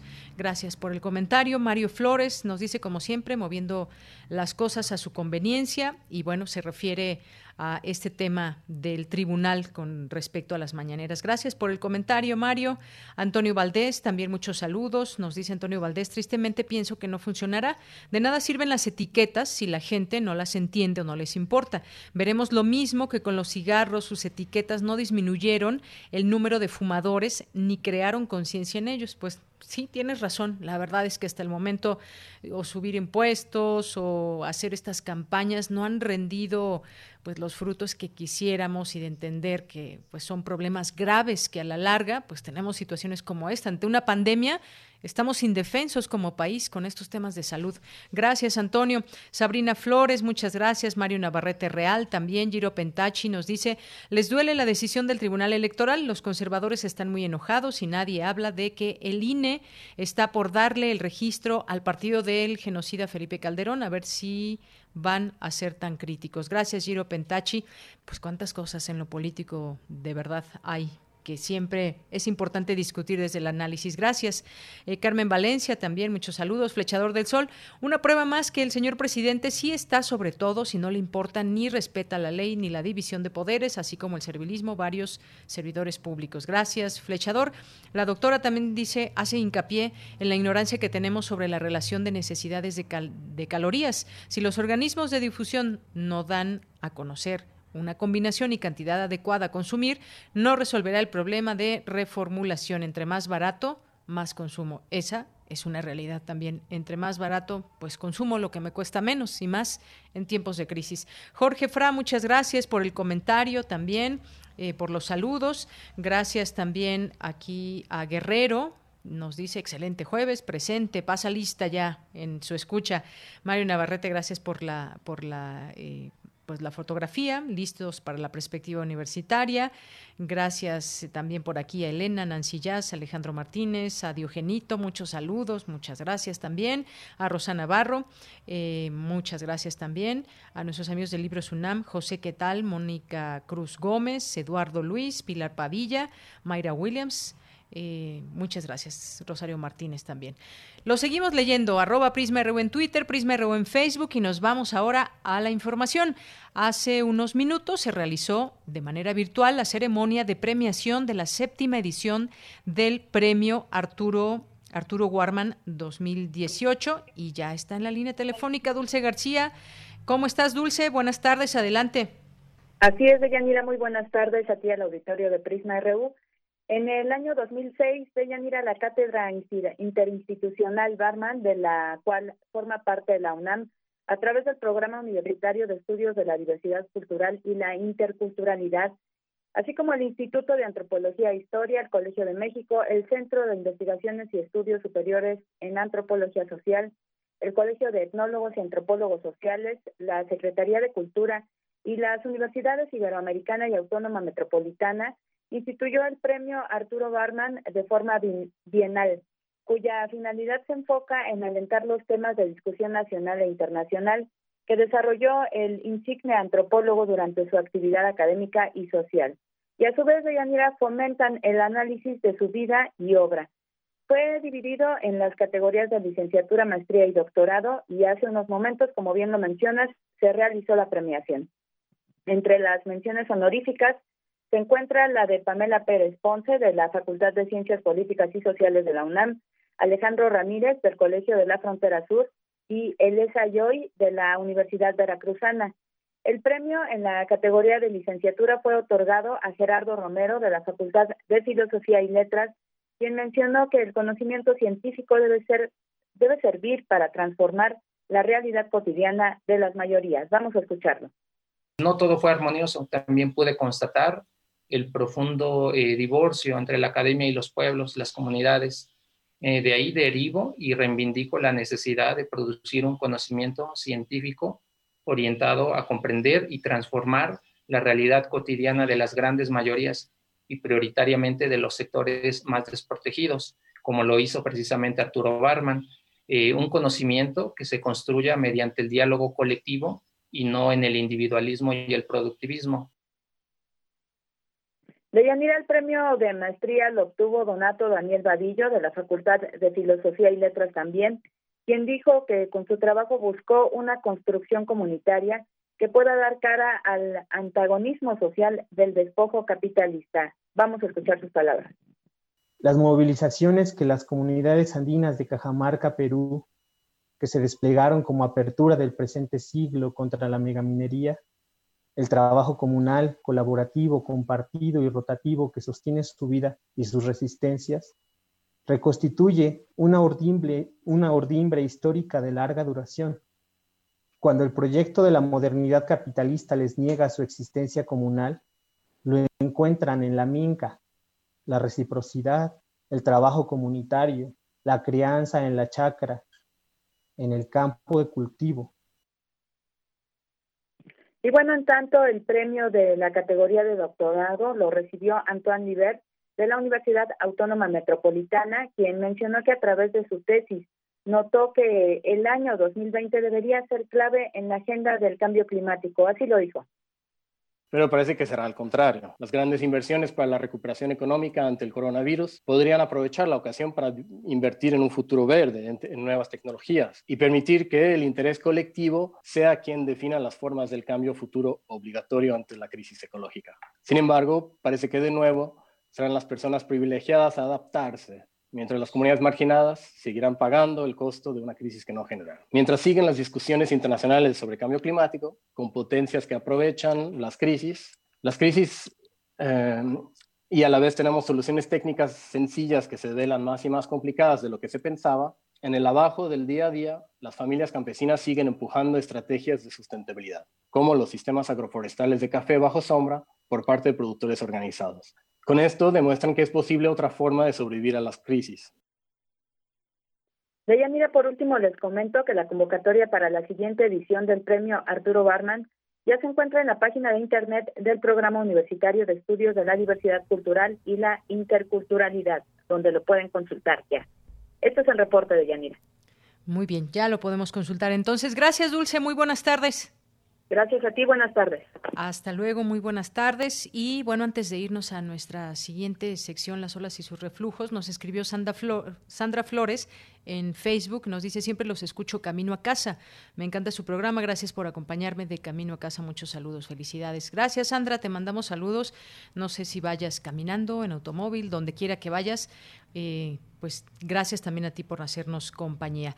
Bien, pues nos vamos ahora a las olas y sus reflujos, como les decía, esta sección de mi compañera Cindy Pérez Ramírez, eh, donde esta semana platica de la maternidad con Tania Gutiérrez de la colectiva Crianza Feminista. Adelante.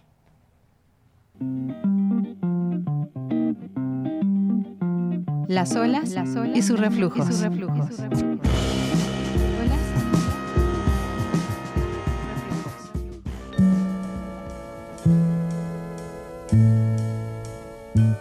Bienvenidas y bienvenidos a una emisión más de Las olas y sus reflujos. Hoy platicaremos de maternidad con Tania Gutiérrez, integrante de la colectiva Crianza Feminista, y también tendremos la recomendación. Iniciamos.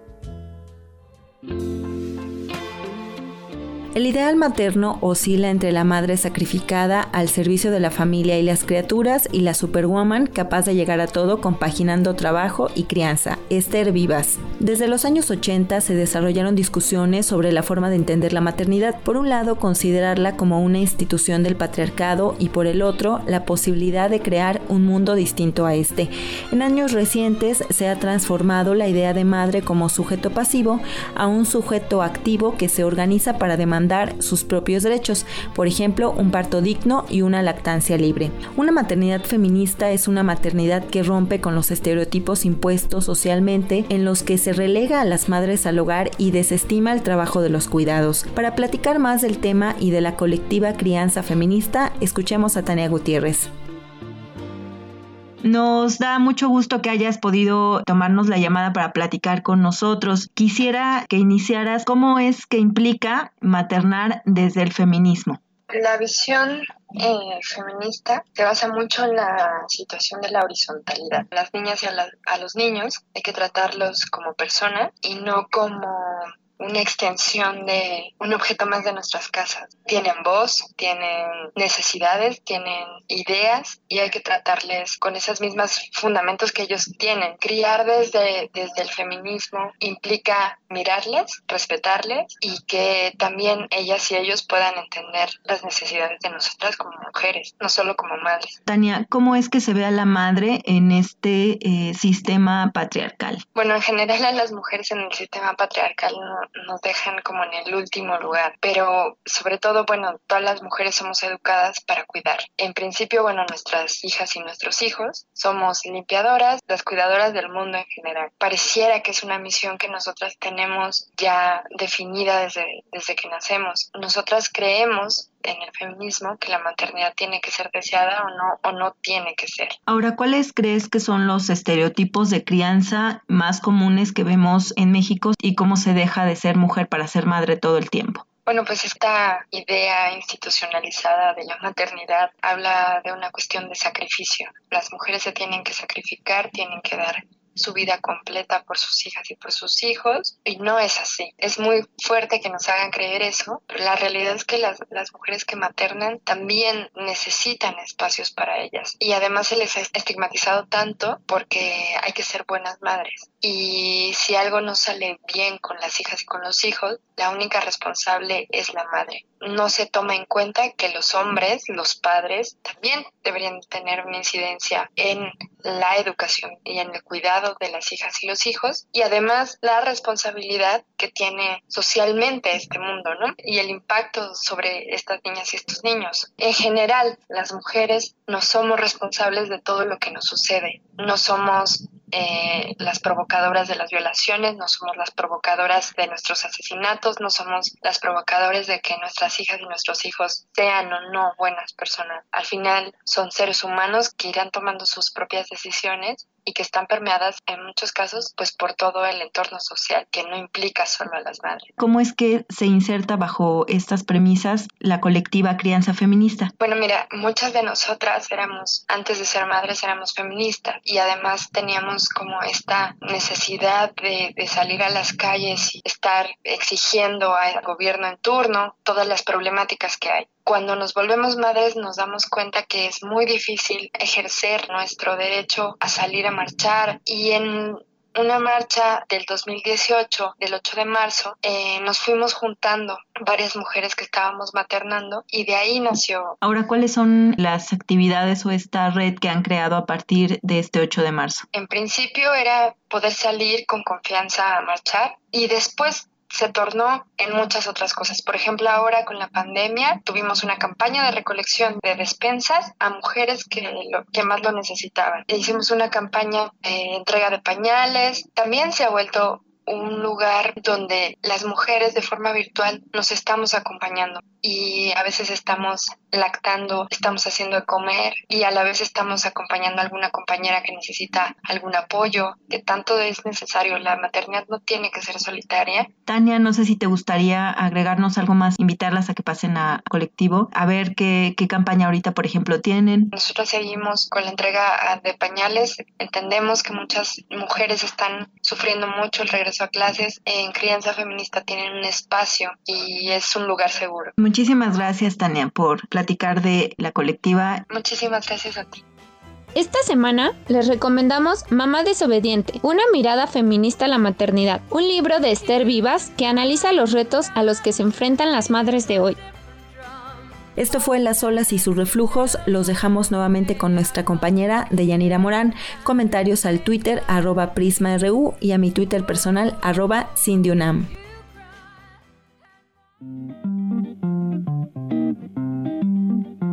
Las olas, y sus reflujos.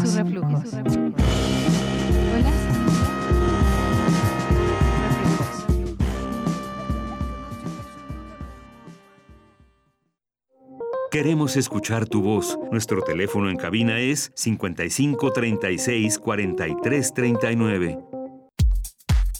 Prisma RU. Relatamos al mundo.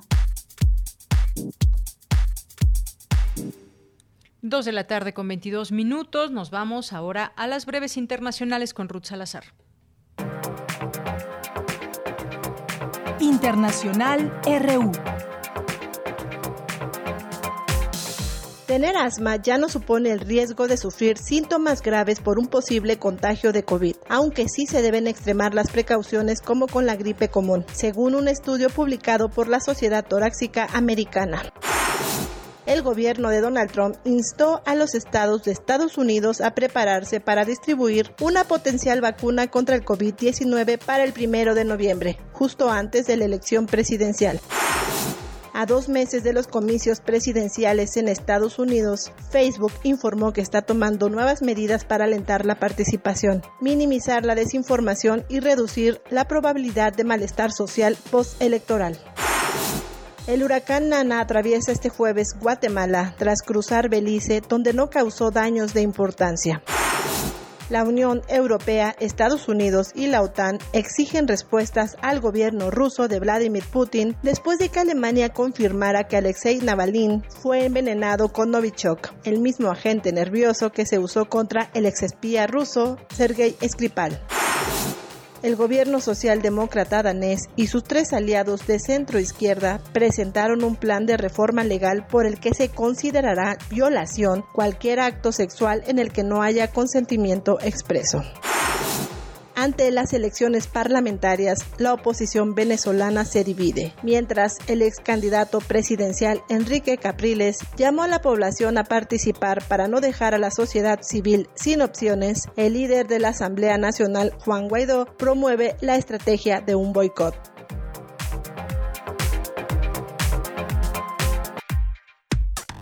Relatamos al mundo. Relatamos al mundo. Bien, continuamos dos de la tarde con 24 minutos. Me da mucho gusto recibir aquí en este espacio a la doctora en Ciencias Sociales, Lucía Núñez Rebolledo, investigadora del Centro de Investigaciones y Estudios de Género de la UNAM arroba ciegunam, así los encontramos en Twitter. ¿Qué tal, doctora? Bienvenida, muy buenas tardes. Hola, muy buenas tardes. Gracias por la invitación. Gracias a usted, doctora, por aceptar. Pues vamos a hablar de un, tema pues que del que hay que hablar y dejar muchas cosas en claro. La cultura de la violación es omnipresente, está grabada en nuestra forma de pensar, de hablar, de movernos por el mundo. Y bueno, estaba leyendo aquí un, un eh, texto importante de la ONU en torno a cuáles son estos eh, elementos que podemos eh, contribuir, con los cuales podemos contribuir a pues a revertir estas eh, formas o a cómo enfrentar la cultura de la violación. Me gustaría que nos ponga en contexto de este tema en la actualidad un, análisis para ir pues viendo algunos de estas de estos puntos, doctora. Sí, bueno, hablamos de cultura de violación desde los feminismos. El término parece que apareció en 1974 de las teorizaciones de las feministas radicales, como alguna de ellas, por mencionar solamente una, Susan Brown Miller, que tiene un libro que causó mucho impacto en esa época en la sociedad este, norteamericana, pero también en México, porque el libro se leyó acá por los colectivos y grupos de mujeres que atendían a, a mujeres que habrían sufrido de violaciones o de abusos sexuales. Susan Brown Miller y este libro se llama Against Our, Will. Y la primera vez que se teorizó sobre la cultura de la violación es en un libro llamado Rape, The First Source Book for Women, como les decía en, en 1974. Y esta cultura, como se entiende y se teoriza, desmitifica la idea persistente de que los hombres tienen un instinto innato eh, de agresión sexual por sus emociones y sus deseos. Entonces empieza a hablar de que hay una sociedad que tolera, un sistema que tolera y legitima los abusos y las violaciones sexuales y sobre todo y principalmente hacia las mujeres, hombres que agreden a mujeres, pero no solo, sino también a las infancias. Y aquí tiene que ver con hombres y mujeres también.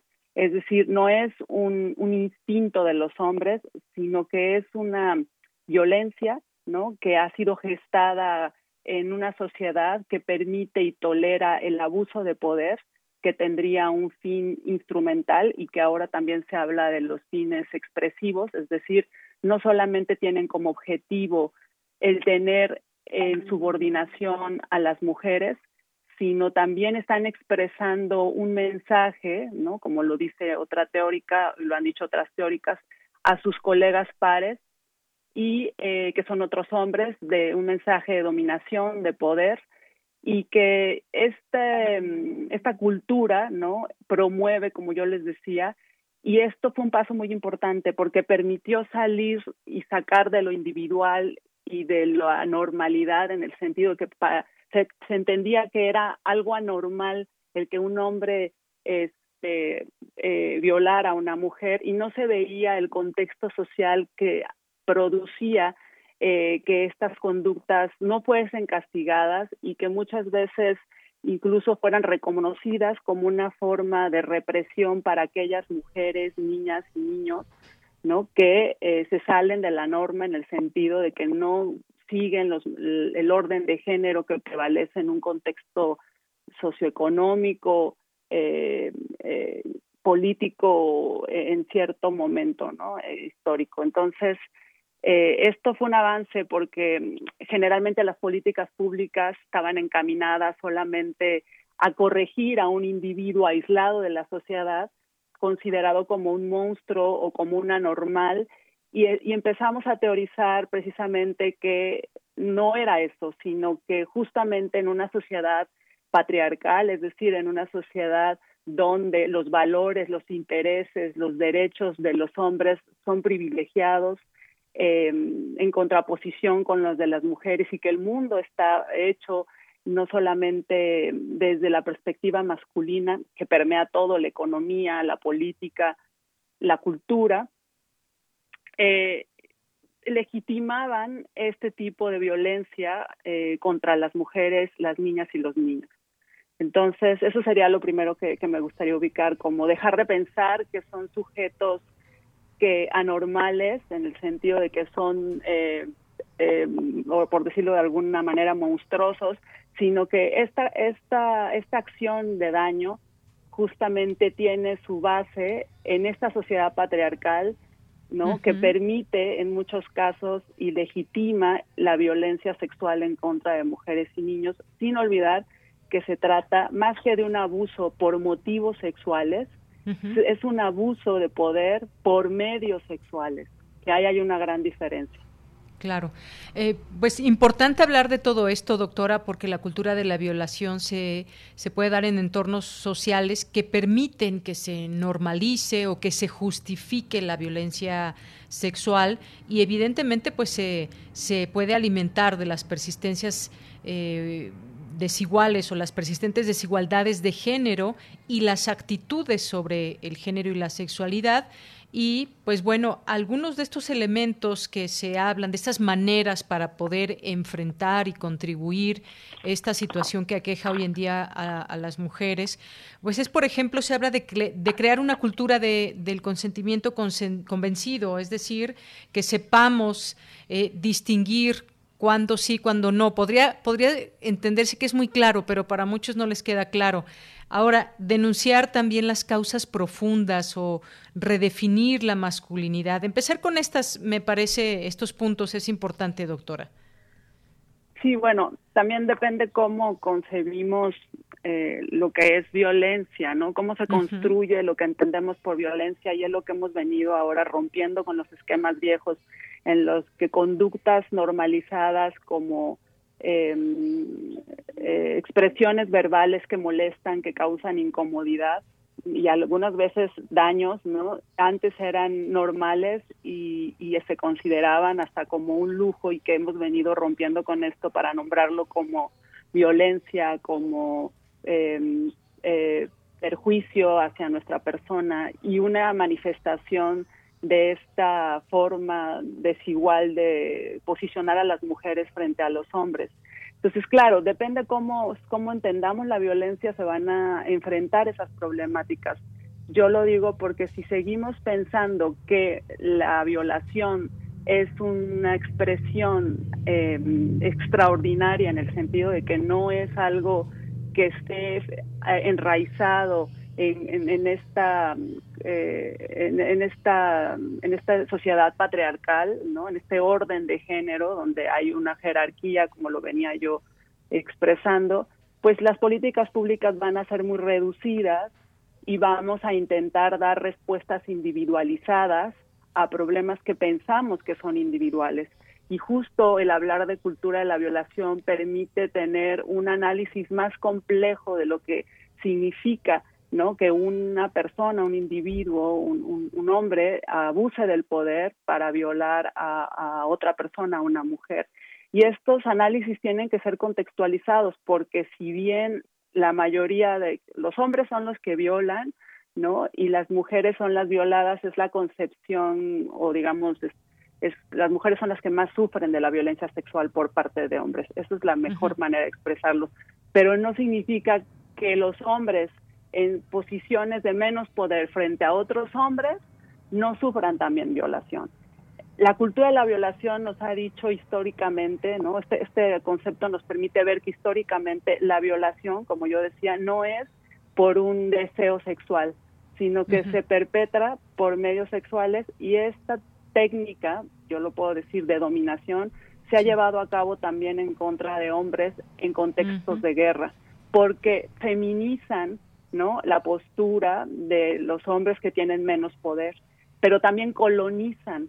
La violación también se ha usado como una forma de colonización para borrar ciertos grupos sociales, ¿no? Y para lanzar ese mensaje que yo les decía, no solamente es una violencia instrumental al otro, que también es un varón, ¿no? digamos, poderoso en el sentido de que debe ser un blanco en la concepción hegemónica católico de una edad eh, productiva, de lanzar el mensaje de que están dominando, ¿no? Un pueblo, una tierra. Entonces, no es tan sencillo como decir solamente que la cultura de la violación es las mujeres que sí cuantitativamente más sufren de eso, pero es una estrategia de dominación que atraviesa el género, pero hay que verlo más como un acto de poder que atraviesa contextualmente género, raza, clase.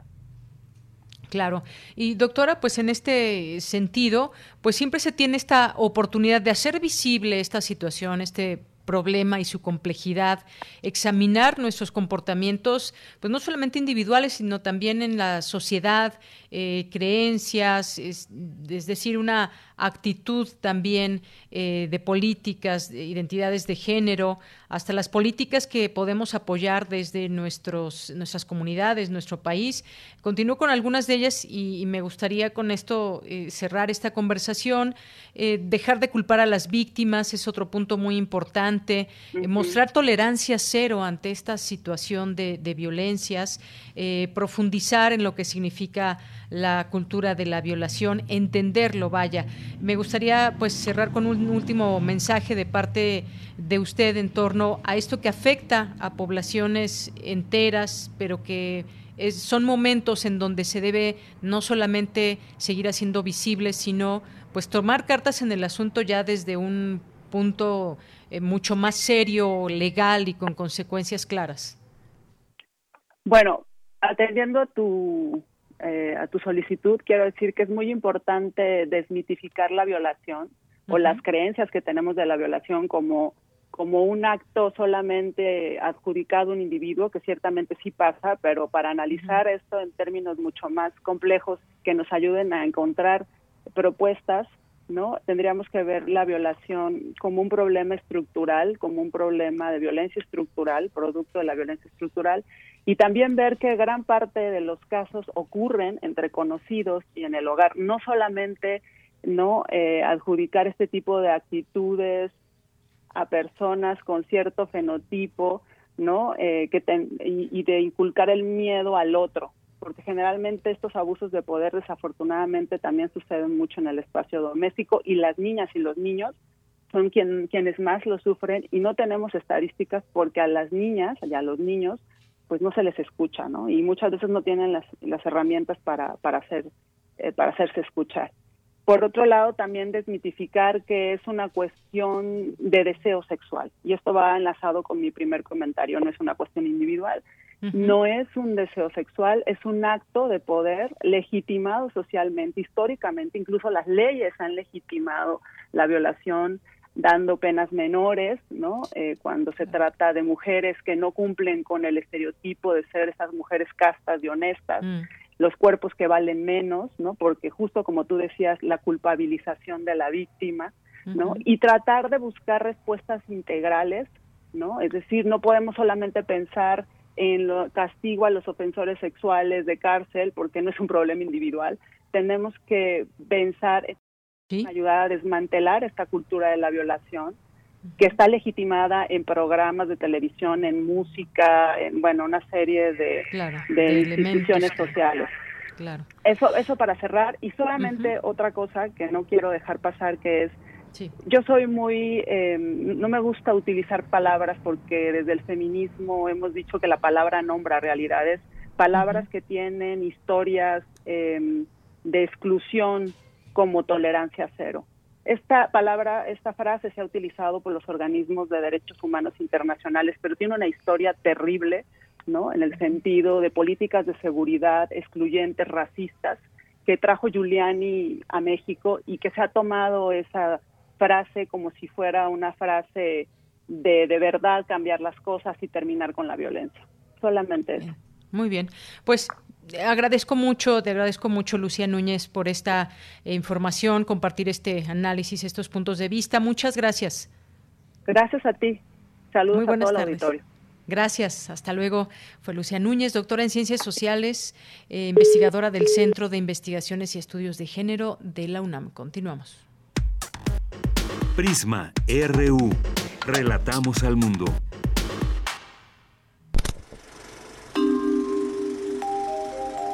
Cine Maedro.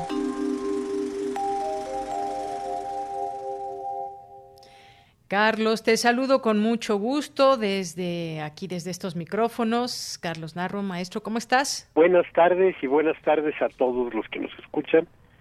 Y este y como siempre, pues es un gusto estar en tu, en tu nuestro programa y pues para hablar de cine Claro. Para hablar de cine, y bueno, pues para hablar de cine, eh, dado que el día del informe no tuvimos ni siquiera una frase destinada al cine mexicano, de los 25 segundos que le destinó a la cultura una vez separada la parte de los libros, este, y que solo fueron para presentar el, el proyecto del que yo llamo el Sebastián de la 4T, Gabriel Orozco a destruir un jardín botánico para hacer un monumento al ego del artista internacional.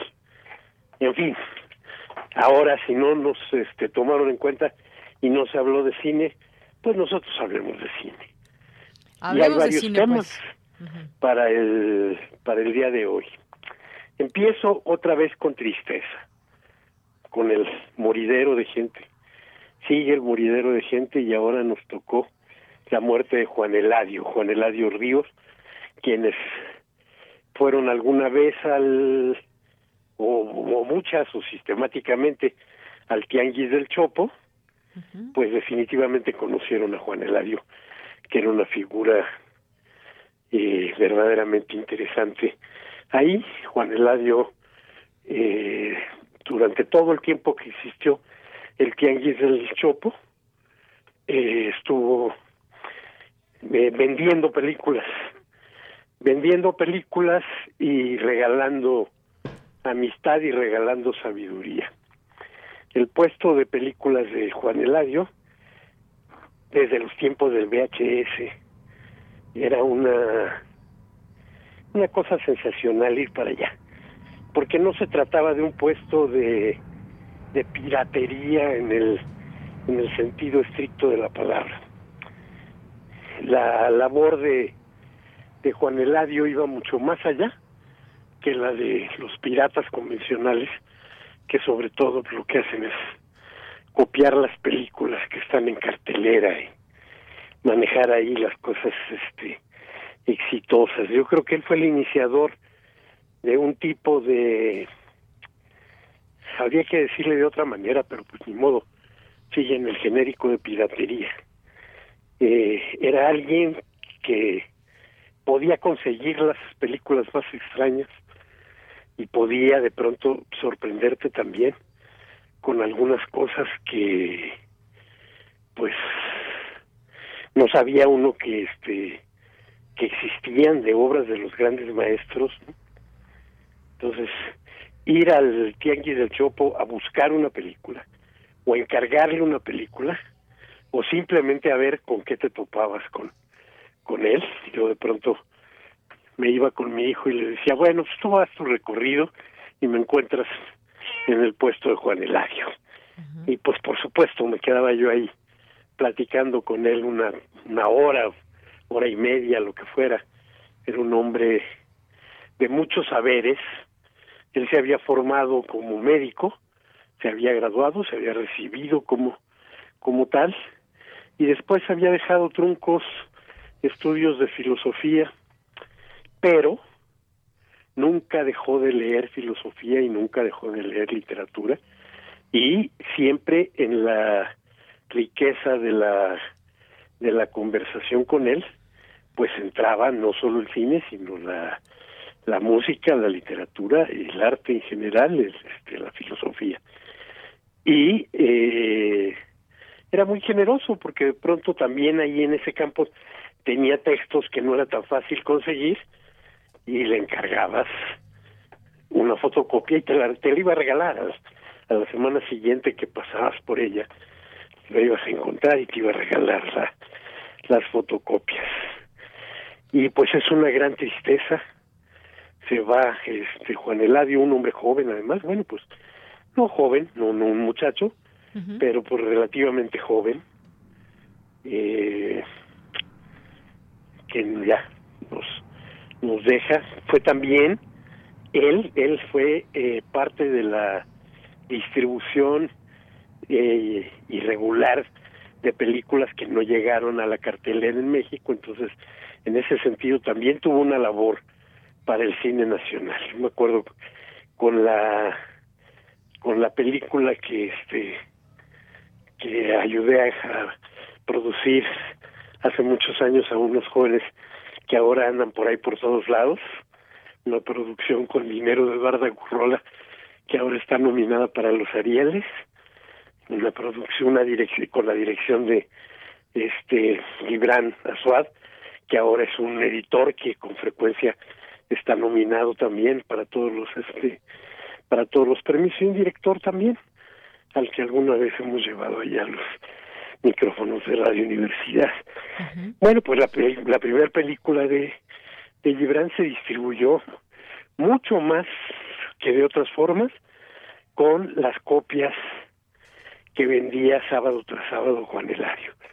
Entonces, bueno, pues con gran tristeza vemos que se nos va este otro de los grandes personajes de la cultura urbana, de la cultura o contracultura este local. Adiós, Juan Eladio. Y bueno, pues mucha gente se formó en la cinefilia con él y esperamos o deseamos o sabemos que lo que de alguna manera sembró él en todos los años de su labor pues sigue creciendo. Luego, por otra parte, les tengo otra noticia que es noticia, anuncio y invitación. En este momento, desde hace unos días, se está llevando a cabo el Festival Latinoamericano de Cine en la ciudad de Vancouver. Es un festival que lleva ya una un par de décadas de realizarse y que ha sido una buena tribuna también para el cine latinoamericano y para el cine mexicano y para el cine más audaz. Nos queda minuto y, medio, Carlos. ¿Vale? Nos queda minuto y medio. Ok, nada más rápidamente. Hoy a las 5 de la tarde en Facebook Live tendremos una presentación en la que me han invitado, me honraron con la invitación, a entrevistar a un gran artista experimental colombiano que vive en Toronto, que es este Jorge Lozano. Por allá voy a estar. y por allá espero a los que puedan este, encontrarnos ahí en, este, en la transmisión Zoom o en la transmisión de, de Facebook. Claro que sí. El, por otra parte, los les había adelantado ya las este las recomendaciones para ya las tenemos ahí en nuestro Twitter, pero cuéntanos. Que son verdaderamente sensacionales, pues, ¿no? Porque está la penúltima película del gran director Charles Chaplin, que además es la película en la que reflexiona sobre la persecución que tuvo a cargo de McCarthy y del Comité de Actividades Antinorteamericanas que lo llevó a, a salir de Estados Unidos y regresar a su natal Inglaterra. Y entonces ya andando por allí hizo varias películas y la la de Un rey en Nueva York que el día de mañana presenta TV UNAM en este en su horario normal del cine de las 22 horas. Es una película interesantísima porque además el personaje que es un rey derrocado que llega a Estados Unidos y que después se ve involucrado también en una acusación y persecución de este comité de actividades antinorteamericanas, pues es una referencia autobiográfica muy clara. Y es una película de esas pocas en las que eh, Chaplin, sin el personaje de Charlotte, nos siguió demostrando que era un gran, gran cineasta en toda la extensión de la palabra un gran director, un gran escritor y demás. Y por último, el, el lunes también en TV UNAM está el Doctor Insólito de Stanley Kubrick. El Doctor Insólito que tuvo también varios nombres, Teléfono Rojo, Volamos hacia Moscú fue uno de ellos en, en este en México, o cómo aprendí a cómo era cómo aprendí a no temer a la bomba, es una extraordinaria, extraordinaria película antibélica, una de las mayores de la Tierra. También de uno de esos pocos directores de cine perfectos que tienen unas cuantas películas, pero que todas ellas son indudablemente maravillosas. Muy bien, Carlos. Pues muchas gracias por esas recomendaciones. De aquí ocho días te escuchamos. Nos dice Armando que quiere que le recomiendes alguna película o película sobre la independencia de México, pero eso será hasta la siguiente semana. Para la próxima semana les tengo algunas referencias históricas. Muy bien. Muchas gracias, Carlos. Un abrazo. No, gracias. Un abrazote. Hasta luego. Muy buenas tardes. Continuamos. Prisma RU. Relatamos al mundo.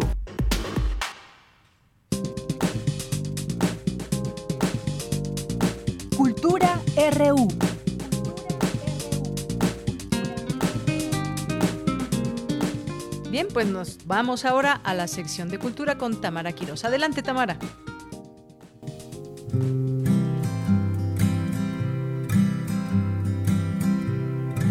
Llevo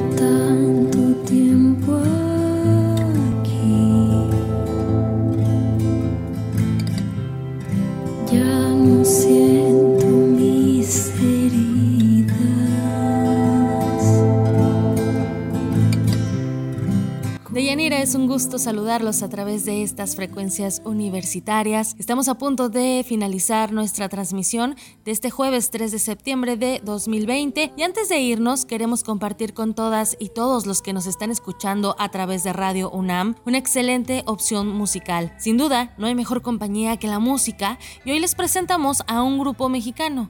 Se trata de Passing Ravens, una banda de folk rock formada en 2015, integrada por Juna Trip en la voz, Diego Borja en la trompeta y la guitarra electroacústica, también por Rodolfo Telles, guitarra eléctrica y armónica, Pedro Rodríguez en el bajo y Homero Torres en los tambores. Les cuento que Passing Ravens está estrenando canción y para darnos más detalles nos enlazamos con Rodolfo Telles, él es integrante de esta banda. Rodolfo, eh, platícanos más de este sencillo y un poco de la propuesta musical de Passing Ravens. Bueno, pues eh, la banda se llama Passing Ravens somos un grupo mexicano de folk rock. Y aunque tenemos una canción en español, la mayoría de las canciones que hacemos hasta el momento han sido en inglés. Entonces, bueno, esta, esta canción que vamos a estrenar se llama Heartless River o Río Despiadado. Y em, es una canción muy apegada al género country, country folk. Y habla de una historia, es una historia trágica de dos amantes en la que cuando van a, van cerca del río cae una tormenta y uno de ellos se, se va en el río. Entonces, bueno, este, este sencillo es el tercero que vamos a sacar este año y es curioso porque nosotros decidimos para estos lanzamientos no hacer un disco de corta o larga duración, eh, sino sacar sencillos. Eh, pensamos un poco en, que la gente pues ya no ya no escucha tanto discos completos, ¿no? Esa es, es una realidad. Eh, hicimos un análisis de mercado y o sea, ni siquiera tan tan clavado, más bien entre nosotros, nuestros amigos.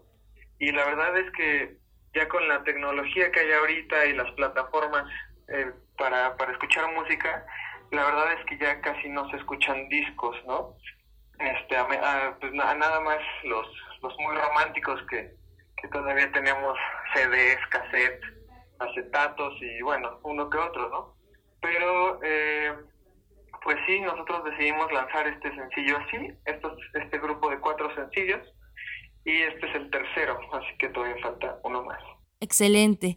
Rodolfo, ¿cómo surge este proyecto? ¿En qué momento se unieron sus caminos para iniciar esta aventura musical? Es curioso porque Passing Raven somos cinco. Eh, yo, Rodolfo, toco la guitarra, Diego Borja toca la trompeta, Pedro Rodríguez el bajo, Homero Torres la batería y Juna Trip es nuestra cantante. Y yo a, Diego y a Homero los conocí en la prepa. De hecho teníamos una, unas, bueno, tuvimos bandas de, de rock and roll, punk rock, antes de hacer Passing Raven. Y pues ahí, ahí nos conocimos nosotros tres. Y luego yo conocí a Pedro y a Yuna en la carrera. Los tres estudiamos composición musical y música teórica. Entonces, bueno, la verdad es que en Passing Ravens han pasado varios miembros eh, que ya no están y eventualmente pues llegué, llegamos a, a la alineación actual hace, hace unos cuatro años. Muy bien. Oye, Rodolfo, eh, ¿cómo ha sido el camino de la música independiente? Eh, ¿Cómo les ha ido en estos tiempos que vivimos? ¿Cómo ha sido dar difusión a su trabajo en medio de una pandemia y seguir con los planes de lanzamiento de sus sencillos? Uy, pues bueno, es, complicado, pero tiene, tiene, tiene muchas ventajas y muchos contras también. Eh, la verdad es que siempre, siempre hemos hecho nosotros las cosas. Hace poco, hace aproximadamente dos años, estuvimos trabajando con, con un manager y él nos conseguía toquines, entrevistas, nos ayudaba con todo, ¿no? Era era como un manager integral, pero en realidad nosotros también, eh, mientras tuvimos el manager y ahora que no lo tenemos, y antes cuando no teníamos eh, tampoco, siempre hemos tenido contactos de los lugares a donde vamos, este, con las bandas con las que tocamos. Yo, por ejemplo, he, trabajado en, en gestión eh, cultural un poco con un colectivo que se llama Moy Collective, este, y pues ahí me, he empapado un poco de, de cómo, pues cómo se trabaja de manera eh, profesional en cuanto a, a, medios, ¿no? Entonces, pues en realidad, eh, respondiendo a lo que me preguntaste ahorita de difusión, pues es eso, es tener una, una lista de contactos de las personas con las que hemos trabajado y pues cuando hay algo nuevo, literalmente es contactarlos, echarles una llamada, un mensaje, un mail y decirles, bueno, pues vamos a, sacar esto. Y pues de, de, lanzar música en pandemia, que tienes toda la razón, se ha hecho eterno esto, ya parece que, que pasó muchísimo tiempo y en realidad es que sí, ya pasó, ya casi pasa medio año, ¿no? En pandemia. Pero nosotros en Passing Ravens eh, el año pasado lo, lo, cerramos con, la grabación de estos sencillos. Entonces, es obvio que no, no pudimos anticipar nada de lo que está sucediendo con el coronavirus, pero nosotros ya teníamos planeado eh, sacar los sencillos durante este año.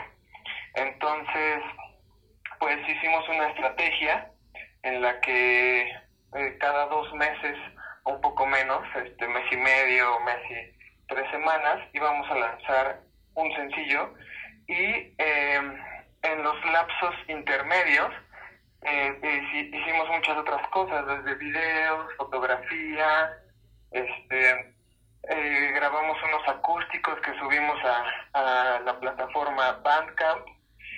Y entonces la verdad es que por más que, que desearíamos estar tocando en vivo, haciendo giras, no teníamos planes de hacer una gira internacional y pues obviamente ese plan se tuvo que retrasar pero aunque no podemos hacer todo eso, nosotros decidimos que no nos iba a frenar la pandemia y nos pusimos a componer, a grabar y a lanzar todo este material nuevo que, que traemos. Bien, oye, ¿cómo los encontramos en redes sociales? ¿Dónde podemos escuchar más de su música? ¿Dónde podemos ver sus fotos y videos? Sí, pues eh, estamos muy presentes en, redes sociales. Tenemos canal de YouTube, tenemos páginas de, Instagram, de Twitter este, y de Facebook, que es, es el Facebook es donde, donde más gente nos sigue. Y todo, todo, todo es arroba Passing Ravens, que Passing Ravens es con doble S, Passing, y Ravens con V como los de cuervos en inglés. Y sí, en, en, nuestro canal de YouTube tenemos videos de sesiones en vivo, de conciertos, videos oficiales. En Instagram tenemos fotos muy chulas. y, pues sí, estamos, estamos en redes. Me encanta. Rodolfo, siempre es una buena opción tener un abanico de posibilidades musicales. A nosotros, desde esta trinchera universitaria, nos gusta compartir con nuestros radioescuchas, con esos cómplices que a diario nos acompañan, pues diversas musicalidades. Así que para que los conozcan más, ¿qué te parece si nos presentas este tercer sencillo? ok, bueno, eh, pues primero que nada, muchísimas gracias, Tamara, muchísimas gracias a a todos en Radio NAM y, a la gente que nos está escuchando. Pues estamos muy orgullosos de presentarles nuestro tercer sencillo en lo que va del año. Se llama Heartless River por Passing Ravens. Eso. Muchas gracias, Rodolfo Telles, integrante de Passing Ravens. Con esta canción nos despedimos por hoy. Disfruten Heartless River. Yo soy Tamara Quiroz y les deseo que tengan una excelente tarde.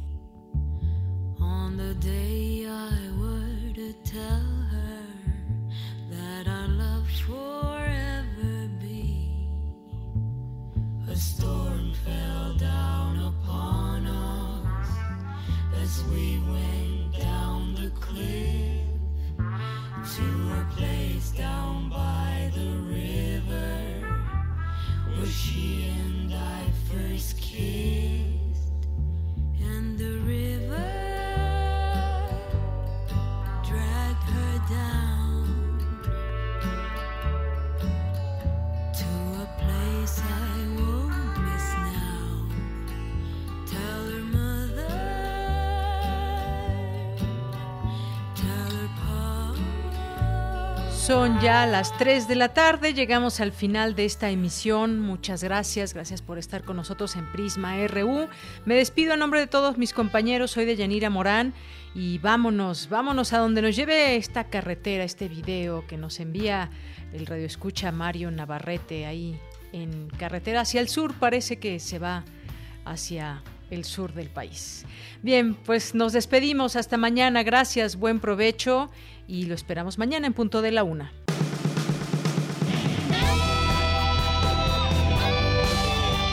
Prisma RU. Relatamos al mundo.